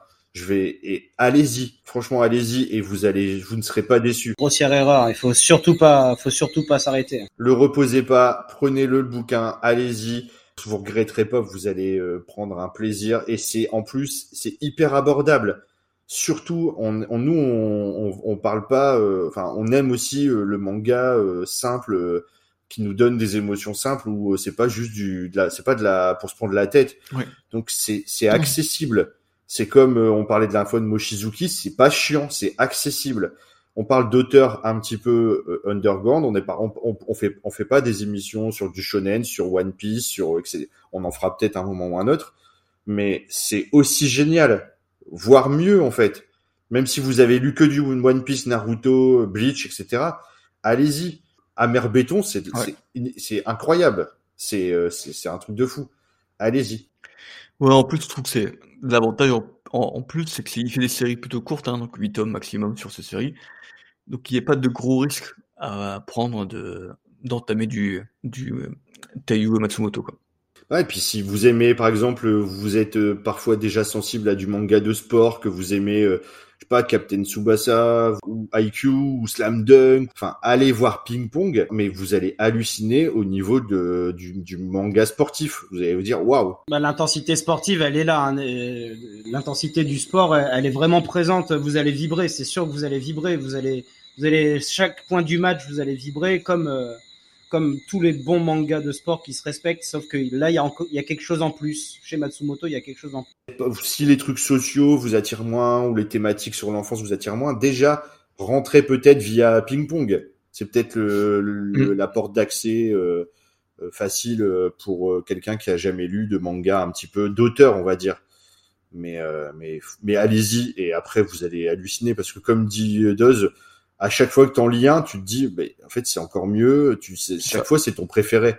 En tout cas, euh, bah c'était c'était cool, euh, ça nous a fait plaisir d'en parler euh, et euh, bah, j'espère que ça vous donnera tous envie de, de, vous y mettre aussi parce que parce que c'est extraordinaire. Jo? Bah PCF PCF c'est le partage et là on a partagé notre passion pour Matsumoto.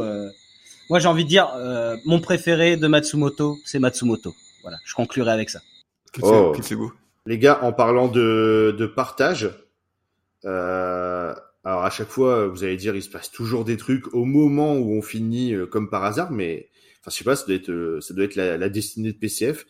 Euh, je viens de recevoir un message sur Twitter de, de Daft Punk qui sont fans de manga et en fait, euh, bah, ils aimeraient bien intervenir et nous faire une petite chanson en live. ça vous dit ou pas? C'est incroyable quand même la reformation de Daft Punk euh, dans PCF manga. Enfin, c'est juste, c'est improbable. bon, eh ben allez. On va écouter un petit peu ce qu'ils nous proposent. En plus, je suis sûr qu'ils sont fans de manga, donc ils vont certainement nous faire un truc sympa. Bah ouais, Interstellar, 555. Ouais. Et eh ben, et en plus, ils avaient fait quelque chose avec Matsumoto. Mais là, Leiji Matsumoto, justement. c'est pas le même. C'est pas son, c'est pas son beau-frère ou son, son coiffeur. Patrick, Patrick Matsumoto. Allez, on écoute ça. Après cette petite pause euh, musicale, on reviendra pour la troisième partie.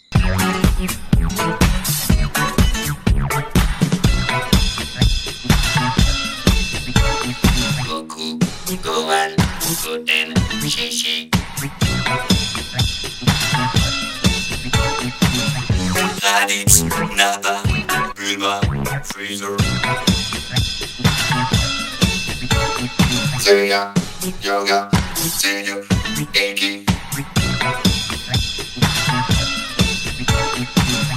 Doku, Milo, S-Mask, Cancer. Zoro, Luffy, Sanji, Nami. Dancer, Nico, Frankie, Chopper. PCF Manga partie 3, c'est la petite partie anecdote, la partie passion. On va revenir euh, sur des, anecdotes, des passages, peut-être de notre enfance ou peut-être de notre adolescence, voire plus récent, c'est pas grave on va vous raconter euh, des petits moments de nostalgie. Donc, euh, on va commencer par toi, Doz. On va commencer par euh, PCF dépression, apparemment. Donc, un sujet grave, apparemment. Il nous a dit en off, bon les gars, je vais démarrer parce que c'est pas du tout marrant ce que je veux dire. Donc, au moins, après, vous pourrez rigoler. Alors vas-y, fais-nous fais pleurer. Non, peut-être pas de dépression totale, mais un peu de la frustration. Je vais vous ah. parler de nos séries qui sont pas terminées. Oh. Ah. Et ouais comme tu nous as plus ou moins dit qu'on avait parlé de l'actualité donc de Berserk, ça me rappelait que du coup il y avait d'autres séries euh, qui euh, étaient pas terminées, donc pour plein de raisons, mais du coup j'ai fait un peu euh, listing un peu vite fait tous les trucs qui sont pas terminés. Les premiers trucs qui m'ont traumatisé, c'est la fin des de mes, des manois, donc Shonshu et Priest, c'était l'époque où il y avait encore Tokebi qui existait, et du coup en, du jour au lendemain en fait c'était il y avait plus quoi. Les deux mangas ils finissent sur des arcs qui peuvent faire une petite fin quoi. Mais c'était c'était clairement passé quoi. Et donc du coup c'était c'était sûr qu'il était supposé avoir une suite derrière quoi. Parce que Priest, il me semble, ça a été repris depuis par Pika. Est-ce qu'ils est-ce qu'ils vont plus loin que ce qui était sorti à l'époque? Bah pour l'instant ils ont rattrapé. Ils ont rattrapé mais ils vont continuer. Ben c'est pas sûr. On sait pas. Mais non parce que du coup l'auteur a dit non, non, mais je vais continuer. Est-ce que du coup, sur les séries comme par exemple Shonshu, où il y a peu de chances que ça soit repris un jour par un autre éditeur Est-ce que tu as cherché à trouver la fin ou la suite? Mais est-ce que tu as essayé de trouver des, des, scans ou des trucs en anglais peut-être? Shantou, ça fait partie du truc qui pas de force, qu'en fait, il a arrêté la série euh, complètement. Et en fait, je crois ah. que c'était justement, alors à l'époque je le savais pas, mais c'était, en, ça arrêté à peu près en 2007 quand il y a eu le, le truc en Corée du Sud, euh, la ah, Juvenile. Mmh. Et du coup, ça a coupé l'élan de beaucoup d'auteurs coréens qui ont du coup arrêté leur série parce qu'ils disaient, bah, on peut plus. Ouais, on peut plus, on n'est pas libre. Chose, ça s'arrêtait là-dessus, quoi. Ah, Donc, ouais, j'ai zéro espoir. Et Priest, du coup, euh, il avait arrêté à peu près, à mon avis, pour, je suis pas sûr à 100%, mais à mon avis, pour la même chose. Mais là, du coup, il reprend parce que ça s'est beaucoup plus euh, tranquillisé, peut-être en Corée. Il s'était arrêté à quel tome Parce qu'en France, ça, enfin, ça s'arrêtait pareil que quand il a arrêté au Japon, en Corée. Ouais, exactement. Ah, on a les mêmes euh, fins au même au même endroit. Du coup, ça a été, ils ont été jusqu'au bout de ce qu'ils pouvaient, mais ils sont arrêtés là, quoi.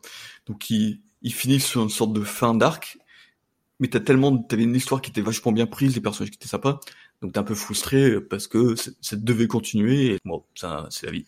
Après, le truc un peu violent, c'est euh, Vagabond de, de Inoue. Vagabond, ça, ça, c'est, dingue. Pour une fin où en gros Inoue, il en avait marre.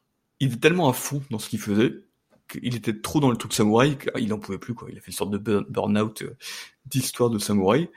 Et donc voilà, c'est pareil, on n'a pas une vraie fin de vagabond. C'est plutôt une très très grande pause. C'est pas forcément, il, il, est, il est en pause. Il a, il a carrément dit qu'il ferait plus, il, ferait pas la fin. Mais je sais pas. Les, les pauses qui durent une dizaine d'années, euh, ouais. tu perds un peu d'espoir quand même. Quoi. Il travaille sur quoi, euh, Inoue? Il a derrière, il a repris Reel, la série de basket en fauteuil roulant. Mais il, il, a, il a, il a d'autres séries en cours euh, ou, alors il est carrément sur Reel maintenant? Mais je crois qu'il est encore sur Reel. Je vais pas dire de bêtises, mais euh, mais j'ai jamais, j'ai pas vu d'annonce euh, où il dit ça y est, je suis chaud, je repars sur Vagabond quoi. Bon, finalement, il n'y a pas tant que ça, mais le dernier. Alors ça, j'étais un peu fané parce que du coup, quand on avait parlé de Buichi justement de notre première émission, euh, j'avais lu, donc j'avais présenté Terraform Mars, donc la version euh, Boichi. Ouais. Et donc j'avais commencé à lire Terraform Mars, que je trouvais vachement bien. Sauf que du coup j'arrive au tome 19, et je comprends pas parce que je... En fait, il était marqué euh, terminé euh, dans tous les trucs euh, d'application. Et puis en fait, ça termine sur un truc, c'est pas la fin en fait, il y a des trucs et je comprends pas. Et puis je regarde les infos et puis en fait je vois que la série il a en pause longue parce que le scénariste il avait un problème de santé quoi. Ah j'étais au fond du trou, j'étais dégoûté. Tome 19, bah écoute, euh, faut que t'attendes que le scénariste se remette. Mm. S'il se remet. Et c'est pareil, t'es dans l'expectative. Et, euh, et voilà, donc c'est un peu le, côté frustrant où euh, des fois t'as pas trop d'espoir et, et, des fois t'as un peu d'espoir justement. Euh, donc là, que la dernière info là, sur euh, Berserk, justement, ça c'est le truc cool d'avoir un peu d'espoir où t'as une sorte de série terminée ou en pause longue qui qui renaît un peu de ses cendres et c'est ça fait plaisir quoi. Ouais, il faut toujours y il faut toujours y croire, hein, mais c'est vrai qu'avec la, il y a plusieurs mangaka comme ça qui ont été, enfin il y a l'autrice de Nana aussi euh, qui ça, ça à l'arrêt depuis des années. Hunter Hunter Hunter euh, parfois il s'arrête 10 5 6 ans après il reprend. Là apparemment il reprend. Il a mis des photos euh, avec les des storyboards tout ça. Mais bon ouais il faut toujours garder espoir et puis de se dire aussi bah de toute façon il y a des êtres il y a des êtres humains derrière le manga que j'ai qui va être voilà c'est moi c'est Bastard. Manga que j'adore quoi. Et en plus c'est super frustrant parce que tu sens que t'étais peut-être à un ou deux tomes de la fin. C'est ça qui est super euh, chiant avec Bastard tu vois. C'est qu'il était vraiment là tu t'avais t'étais en tu sentais t'attaquer le l'apocalypse final quoi. Et euh, pouf ça s'arrête quoi. Le gars t'es presque à la fin et et et t'auras pas ce, ce, dernier petit truc tu vois. Euh, il manquait quoi peut-être un ou deux tomes pas plus tu vois. Ça Bastard c'est vrai que moi c'est une série que j'aime beaucoup qui m'a fait beaucoup marrer et voilà, c'est super frustrant de pas avoir la fin aussi. Hein. Dans les plus vieilles séries qui parleront euh, aux plus plus vieux, euh, il y a des séries de Clamp qui sont jamais terminées.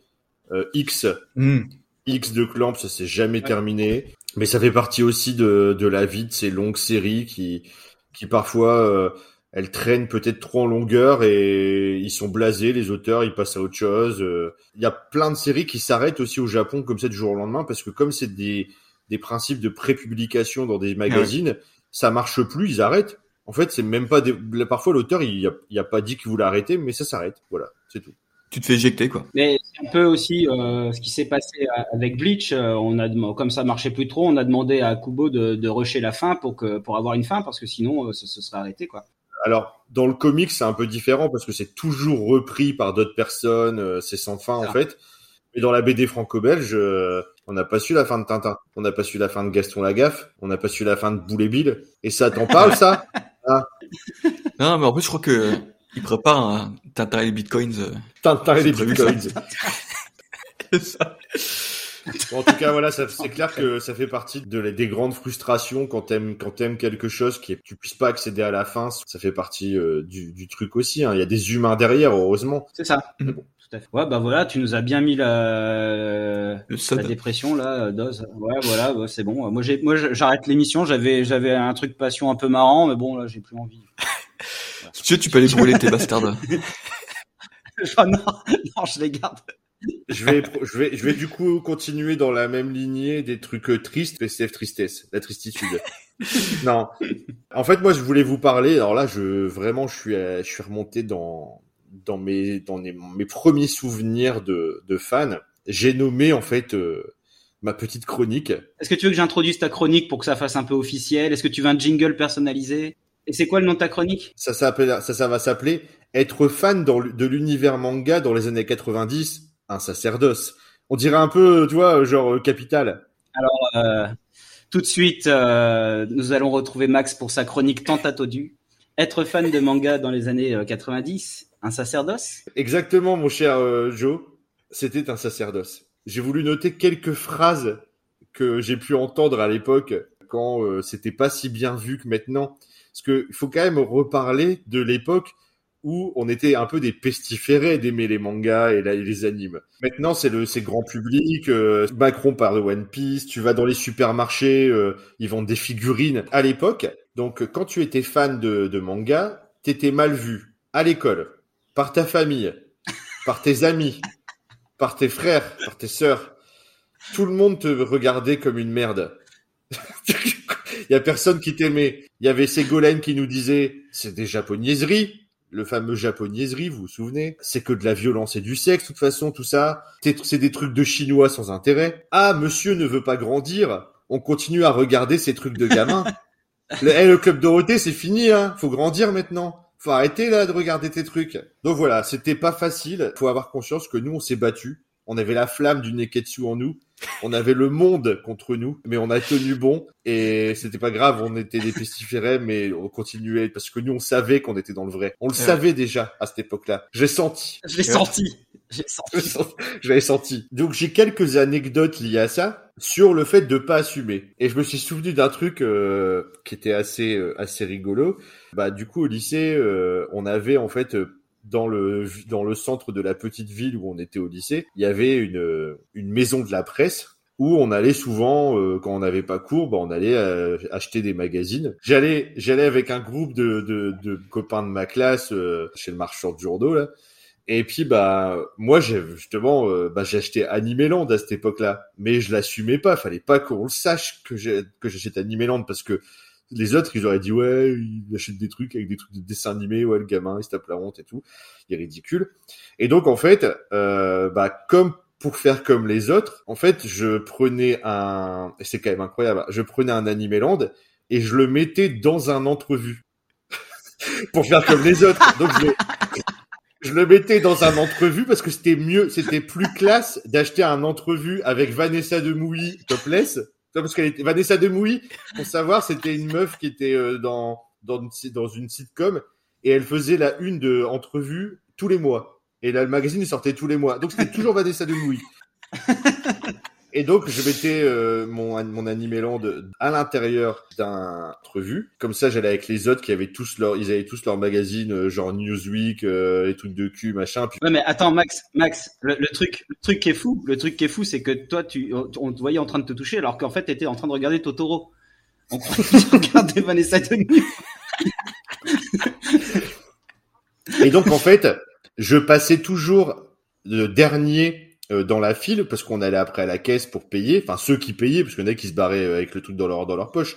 Mais ceux qui payaient, on, on, on passait à la caisse. Je me mettais toujours dernier pour comme ça les autres ils s'étaient sortis. Avant de sortir, ils me regardaient. Je fais ouais ouais, je paye mon mon mon entrevue, j'arrive. Et en fait, arrivé à la caisse, j'ouvrais l'entrevue et puis je disais au gars, ouais non, mais ça je prends pas. Puis je prenais mon Animeland, je mettais dans mon sac et puis je ressortais. Et puis je disais à mes potes, ouais ouais, on va bien, ça va être bien, on va regarder entrevue, tout ça. Moi je m'en foutais. Il fallait quand même passer par tout ça. C'était plus classe d'acheter un truc de cul que d'acheter Animeland. Autre anecdote aussi, c'est que je faisais pas mal de brocantes euh, à cette époque-là. Moi j'achetais déjà des figurines, tout ça, donc euh, il y avait euh, beaucoup de gens dans les brocantes à l'époque qui vendaient des figurines de Dragon Ball ou de Saint Seiya, des trucs que eux ils utilisaient plus parce qu'ils avaient mon âge, donc euh, je sais pas genre genre vers 16, 17, 18 ans. Et puis bah moi du coup je les achetais mais pas cher en plus, j'ai acheté des, figurines de fou à cette époque-là et j'ai tellement eu de fois la phrase c'est sympa d'acheter quelque chose pour votre petit frère machin. Puis je disais moi je faisais bah non, c'est pour moi. Puis les gens ils disaient ah. Tu sais le A plein de mépris quand tu dis, c'est le ah, d'accord. Est-ce que t'as acheté tes mangas euh, avec, un, avec, avec un chapeau et un grand impair et tout Avec une fausse moustache et. Euh, Mais pas loin. Ma dernière anecdote, c'est que, euh, bah, en fait, on était dans une près d'une petite ville où il n'y avait pas de librairie euh, spécialisée, donc en fait, la plupart de mes premiers mangas, je les ai achetés au Furet du Nord et que c'était tout petit la partie manga t'étais un peu méprisé on te regardait de coin les, les mecs qui achetaient de la BD mm. ils te regardaient un peu comme si t'étais euh, l'invasion euh, des pestiférés. Et en fait honnêtement tu je passais à la à la caisse j'avais alors peut-être après au bout d'un moment tu devenais parano mais j'ai l'impression que elle me regardait de coin la la, la, personne à la caisse genre ah, Dragon Ball. Tu sais genre il te regardait un peu comme ça Et en fait, un jour, je suis parti à Lille après faire mes études et là, j'ai découvert des magasins spécialisés. Et là, c'était incroyable parce qu'en fait, je me suis rendu compte dans ces magasins spécialisés très rapidement quand j'y allais. J'ai commencé à discuter avec les autres personnes qui étaient dans le magasin. On était tous dans le même cas. On venait de petites villes où il n'y avait pas ça. Et un et on se rendait compte qu'il y avait d'autres gens qui aimaient bien des, comme nous, ces trucs-là. Et en fait, euh, c'était devenu mes enfin c'était mes, je les aimais tout de suite les gens c'était comme ma famille. C'était je les aimais plus que mes que ma famille. C'était ouais on se on avait envie de, on se voyait on se disait ouais puis on pouvait parler pendant une heure de de, de je sais pas de l'armure du cancer euh, j'en sais rien et c'était cool. Et en fait c'était génial de découvrir ce truc là où en fait il y avait une communauté il y avait d'autres gens comme nous. Et comme c'était avant un, vraiment au tout début d'internet on avait c'était difficile de trouver d'autres personnes qui aimaient bien euh, c'était un peu comme un truc bizarre, tu vois. Euh, mm. Genre, je sais pas, euh, t'aimes bien euh, un truc un peu louche maintenant, genre, euh, faut trouver d'autres gens qui font du SM, par exemple. Bah, c'était presque ça. Toi, c'est dur de trouver un, un gars qui va te fouetter ou meuf qui va te fouetter. Et bah là, c'était aussi dur, tu vois. Fallait trouver quelqu'un qui, pouvait parler des figurines avec toi. On en vient au, tout dernier, truc. je, je vais finir là-dessus. C'est que bah après, heureusement, il y a eu Internet et moi, j'ai passé énormément de temps De Club SM. Sur les forums, sur, sur les clubs SM. Non mais les, les forums, c'était génial. On peut dire que c'était presque l'ancêtre des réseaux sociaux, en fait. Des chats, ouais. Des chats. Alors, c'était pas des chats, c'était carrément, euh, ouais, c'était autre chose où tu pouvais, tu pas, tu mettais une euh, quelque chose et quelqu'un pouvait répondre, mais pas forcément tout de suite. C'était pas en direct. Donc euh, voilà pour ma petite anecdote. Et vous, vous avez pas des petites histoires aussi comme ça où vous avez eu la la gêne d'être pas la gêne mais tu sentais que c'était pas si évident de l'assumer. Bah, non mais c'est même même pas évident de l'assumer au, au euh, j'ai envie de dire aujourd'hui. Moi ce qui m'arrive souvent c'est que je quand je vais euh, quand je vais un truc où il y a une file d'attente ou quoi tu vois bah je prends toujours un manga et quand tu vois les vieux dans la file d'attente qui voient un gars de 40 piges en train de lire euh, One Piece, ça fait un peu bizarre parfois, tu vois. tu vois, c'est vrai que et euh, moi, moi ça, je, ça me gêne pas, je m'en fiche évidemment.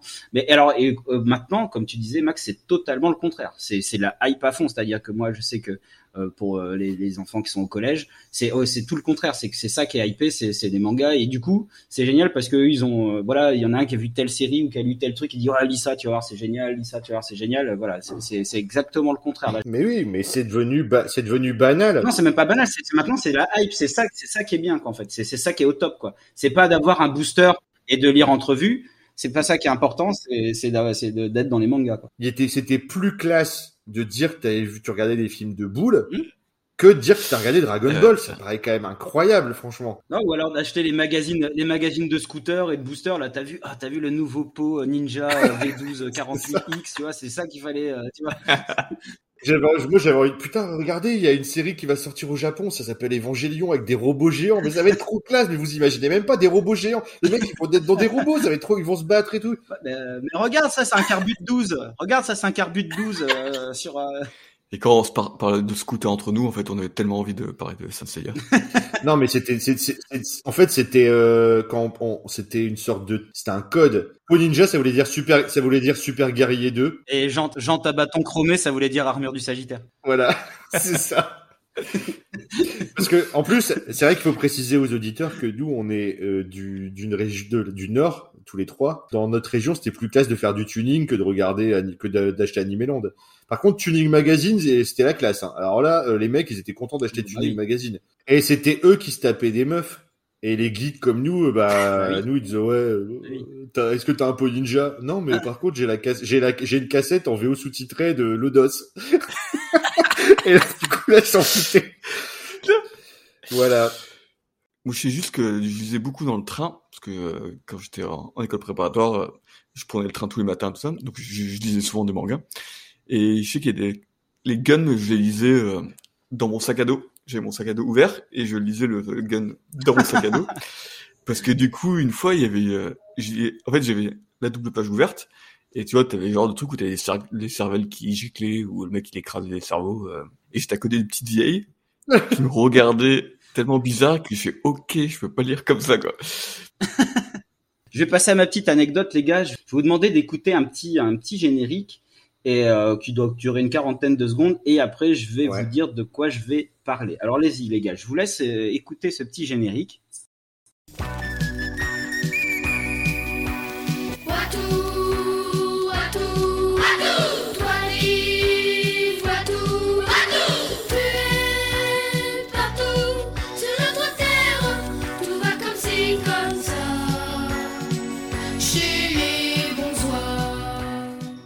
Très tôt le, matin, vous savez, avant, avant de partir à l'école, ils mettaient quelques dessins animés et c'était des vieux dessins animés des années 70. Quoi, il y avait même le manège enchanté quand on était petit avant de, avant de déjeuner très tôt le matin. Ils mettaient des vieux programmes courts en fait qui recyclaient parce que ben ils les, ils les, avaient donc ils mettaient ça, ils mettaient ça. Mais en fait, c'est pas de ça que je voulais parler, c'est que ce, générique est malaisant. Excusez-moi, mais je n'ai jamais aimé Watu Watu. Le générique me fait peur. Le générique de Téléchat, il me faisait peur Alors, aussi. justement, Justement, c'est de ça que je voudrais parler, de ces dessins animés qui étaient bizarres ou de ces programmes qui étaient, on se demandait si ça foutait là, euh, soit que c'était euh, malaisant, voire même carrément creepy en fait, c'était même peut-être bizarre. Alors il y avait des dessins animés qui étaient chiants, qu'on n'aimait pas juste parce que c'était chiant, parce qu'il se passait rien ou que c'était nul ou qu'on, mais il y avait vraiment des trucs bizarres ou des trucs euh, chelous. Et Watu Watu, rien que le générique, je, je, pourtant je regardais ça quand j'étais, je ne sais pas de quoi ça parle, mais déjà le, le petit personnage là que vous voyez avec ce, ce, petit oiseau avec son sourire là, il me fait, je suis sûr, tu tournes le dos, il te plante, tu vois, il a une tête de, de tu vois, le générique on dirait que c'est chanté par des enfants toxicomanes. qui chantent, qui savent pas ce qu'ils chantent. À un moment, il y a, il y a un petit sifflement, le, tu sais pas c'est quoi, tu vois, et et, tu vois, bah, c'était badant. Et je trouve ce générique encore aujourd'hui badant. Euh, euh, et il y avait quand même quelques petits programmes. Évidemment, Max, euh, tu parles de, de Téléchat. Téléchat, il y avait des trucs qui me faisaient rire, mais il y avait des trucs je comprenais pas du tout de quoi ça parlait. Téléchat, il y a un truc aussi, c'est mais c'est global. C'est moi, il y a, il y, a, il y, a un, il y a un truc avec les marionnettes. Les marionnettes, ça m'a toujours fait flipper. Oui, oui, oui, oui. Parce que pareil, euh, je sais pas, si, je sais pas si vous avez vu le, film, euh, le film avec des marionnettes là, euh, qui, qui, est un truc d'heroic fantasy là, comment ça s'appelle Dark Crystal? Dark Crystal, ça me faisait flipper à mourir, hein, Dark Crystal quand ah j'étais petit. Ouais, les, les, trolls ils sont affreux et tout. Ouais. Et puis il y avait carrément des programmes qui, qui étaient vraiment, enfin, par exemple, bon, Rémi sans famille fallait pas être dépressif pour regarder des Rémi sans famille, sinon si c'est, sinon je pense que tu te foutais une balle euh, avant d'aller à l'école, quoi. Euh, voilà, il y avait aussi euh, un autre programme horrible, c'était Clémentine. Je sais pas si vous vous souvenez de Clémentine, ce, jeu, ce dessin animé français. Et en fait, en fait, c'est Freddy les griffes de la nuit, hein. Parce qu'en fait, elle, elle est en chaise, en chaise roulante, elle se fait attaquer la nuit par un espèce de monstre en flammes absolument affreux. Et donc euh, voilà, c'est en fait bon bah des fois tu, regardais ça en attendant les dessins animés que t'aimais bien quoi. Mais franchement Clémentine ça, ça foutait ça foutait vraiment euh, presque peur quoi. Et euh, voilà, tout, je voulais savoir vous est-ce qu'il y avait des dessins animés comme ça, des programmes de, l'enfance qui, vous mettaient un peu mal à l'aise, vous avez jamais compris. Alors moi, il y a un, un, dessin animé qui me faisait un peu peur aussi, et je pense que c'est en partie à cause de la musique du générique. C'était les Mondes Engloutis. Euh, elle me faisait, euh, elle me mettait dans un, elle, elle, me, elle me mettait dans un dans un état d'une sensation euh, d'angoisse, euh, ce générique. Après, comme toi, tous les trucs de marionnettes, j'ai toujours détesté. J'ai un souvenir de Téléchat où euh, en primaire, il nous avait mis dans la salle d'attente avant de se faire vacciner. Tu sais, on se faisait vacciner à l'école primaire avec les, avec l'espèce de, de truc que t'avais une, une croix là, c'était une, une bague qui t'enfonçait dans, dans l'épaule, c'était pas une seringue. Et en fait, euh, on passait tous les uns derrière les autres, et en fait, dans la petite salle d'attente, ils nous avaient passé Téléchat. Comme si ça pouvait te détendre Téléchat avant d'aller. je, voilà, et je me suis toujours demandé si du coup Téléchat après me faisait flipper parce que c'était dans un, ça m'avait mis dans un état d'attente avant le vaccin que j'avais peur, ou si vraiment c'était flippant, mais je crois que vraiment c'était flippant. Et sinon, il y en a, il y en a un autre que je, je me rendais pas forcément compte à l'époque, mais je le trouvais bizarre, c'était Renard Chenapan. C'était trop bizarre et c'était quand même en fait un harceleur. En fait, il harcelait toutes les filles. C'était DSK en fait, euh, Renard. C'est euh, maintenant ça serait maintenant ça passe ça passerait plus. Lui euh, Renard, il s'en foutait euh, qu'elle soit d'accord. Hein. Il y avait pas de consentement. Il y avait pas le consentement. Et toi Doz? Non, franchement de en dessin animé, alors c'était en film d'animation, mais c'est Disney, c'était Fantasia. Ouais je crois que je l'ai vu deux fois quand j'étais petit. Et le, genre les, je me souviens toujours des, des ballets qui dansent avec leurs ombres ultra menaçants. Et c'était trop pas serein, quoi. C'est clair. Euh, en plus, sa musique était tellement énorme. Mais en fait, tout le dessin animé, il était complètement tripant. Je pense qu'il fallait prendre du LSD quand t'avais 8 ans pour, euh, pour te mettre dans le bain, quoi. Je repense aussi à, alors c'était pas un dessin animé, c'était une série. Et en fait, euh, c'était tellement, mais tellement mal fait, tellement cheap que moi, ça me faisait un peu peur. C'était Fantomette. Ah oui. Avec des, avec des acteurs. Avec sa trottinette. Avec sa trottinette à, ouais, elle avait, Et en fait, par exemple, elle avait une trottinette et pour mon, pour faire comme si qu'elle allait vite, en fait, ils accéléraient l'image, mais ça se voyait et ça donnait un côté creepy. Ça donnait un côté vraiment creepy au, au, truc parce qu'il n'y avait pas de budget. Tu voyais que c'était accéléré. F comme Fantomette. Non, puis c'est surtout qu'ils jouaient tellement mal. Ils jouaient tellement mal les acteurs dans Fantomette, c'était c'était cringe. Non, mais tu avais aussi euh, certains programmes euh, qui étaient quand même assez avant-gardistes et, peut-être trop avant-gardistes. Et nous, on était, on n'était pas forcément prêts. C'était pas conventionnel. Et ce qui était pas conventionnel quand t'es enfant paraît bizarre. Et ce qui paraît bizarre fait peur. Donc c'est comme c'est comme ça, je pense qu'il y a certains des, certains trucs qui nous faisaient vraiment euh, flipper. Et finalement, tu vois, beaucoup de gens disent que ce qui les a traumatisés, c'est Ken le survivant par rapport à la violence. Mais honnêtement, moi, j'ai été bien plus marqué par Téléchat en termes de flip que Ken le survivant. Pourtant, il y avait du sang, il y avait, je sais pas. euh, Bon après, le doublage faisait que c'était n'importe quoi Ken le survivant, donc on avait peut-être moins peur. ouais, c'est clair. Euh, toutes les, il y avait pas mal de séries très très tristes. Euh, euh, Rémi sans famille. Il y avait un chien des Flandres. Princesse Sarah. Princesse Sarah, tu vois, c'était avec des enfants abandonnés qui, qui se faisaient, ils avaient la misère tout le temps, tout le temps. Chaque épisode, c'était de pire en pire. Il se faisait mal. Rémi, quand même, il se fait abandonner par ses parents. Il se retrouve dans la rue. Il est récupéré par un vieux qui meurt, qui a la peste. Tous les animaux, ils meurent. Le petit singe, il meurt. Le chien, il meurt. Les autres chiens, ils meurent. Tout le monde meurt. C'est clair. Il y a un épisode, euh, c'est horrible. C'est euh, en fait, il fait tellement froid, je m'en souviens. Il y a- Ils sont dans la neige et il y a un- les deux chiens qui meurent de froid dans la neige et il, des- pleure euh, à côté de ces chiens qui sont morts de froid et tout. Et il se retourne et il y a le petit singe qui est assis de dos et il, lui, il se retourne vers le petit singe en disant ah toi t'es encore là et tout machin. Et en fait, il est mort mais debout. Gelé. Il est mort gelé debout et il, il s'approche du petit singe et puis il fait ah bah non en fait non.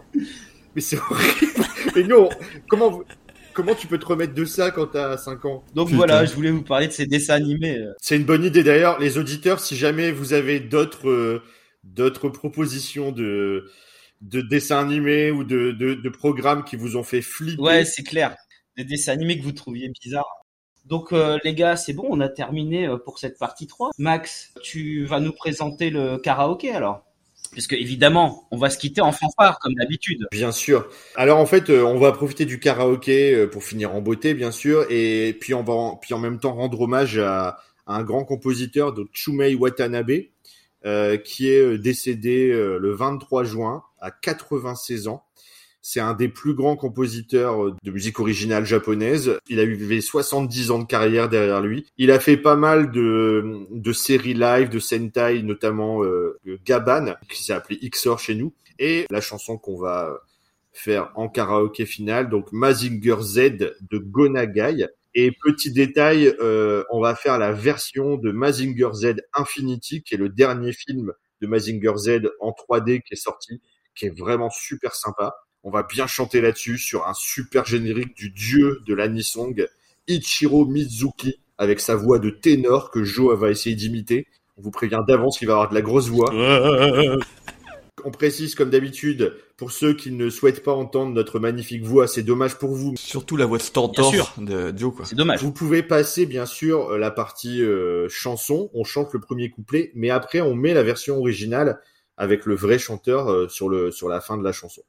Donc si vraiment c'est horrible pour vos oreilles, vous pouvez passer. Bon, en tout cas, euh, les gars, merci à vous deux pour euh, cette première saison de PCF Manga. On peut dire que c'est la dernière émission de la saison. On n'a pas été très productif, Ouais. mais on a essayé de faire le mieux à chaque fois, en tout cas. Et puis voilà, bah, on vous remercie tous, c'était super cool. Bah ouais, saison 2. Donc, y a pas d'inquiétude. Avec un rythme encore plus de, de folie. Un, un épisode tous les quatre mois. Donc euh, voilà, PCF c'est terminé. On vous laisse kiffer le générique, chanter à tue-tête dans votre voiture. Gros bisous. Salut à tous, bisous.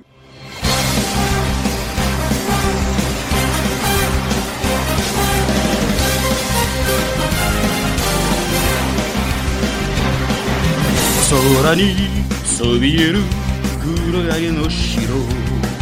スーパーロボットマズガ Z 無敵の力は僕らのために正義の心をパリオダポン飛ばせ鉄拳ロケットパンチ今だ出すんだ。ブレスファイヤーマジンゴーマジンゴーマジンガー Z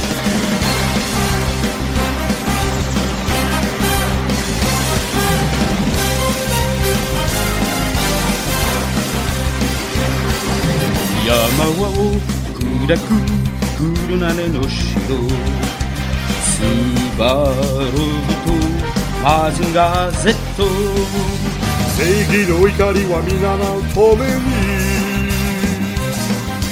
平和の祈りをパイロダポン朝命中ミサイルパンチ今だ出すんだ嘘とありけマジンゴー Mazingo PCF Manga épisode 6 c'est terminé. Merci à tous de nous avoir écoutés. On voulait profiter de la fin de cette première saison pour remercier nos copains et auditeurs fidèles. Greg et Jazz de Pelliprod, Travis Touchdown, Adrien, Elias et Antonin de No Longer, Revan Grisser, Monkey Delovchi, Tulip, Mamoru, Peyo, Julien Doremus, Fred Boissou, Walsh Random, Megik et Flo le King de la saucisserie, Kawaii Esprit Nostrano, Buchin Chikabil, Chris de Tomadashi, Carrero, Roland le Robot, Hitman Chromabox, Nicolas Ponti, Dr. Chips, Winnie Taniguchi, Monkey, Yota d'Anime No Melody, Alex d'Anime Story, Jensen, TMDJC, Clego, Toy Kitsch, Emrietz, Rugalbe, Drago, Mib, Madame Persil, Cactus Manga et Ayoros. Et bien sûr tous ceux qu'on n'a pas pu nommer cette fois-ci. Et un gros big up à nos potos du collectif d'Histoire à Bulles et d'Imaginaire. Salut, merci Salut à tous, bisous à tout le monde. Salut à tous la famille, big up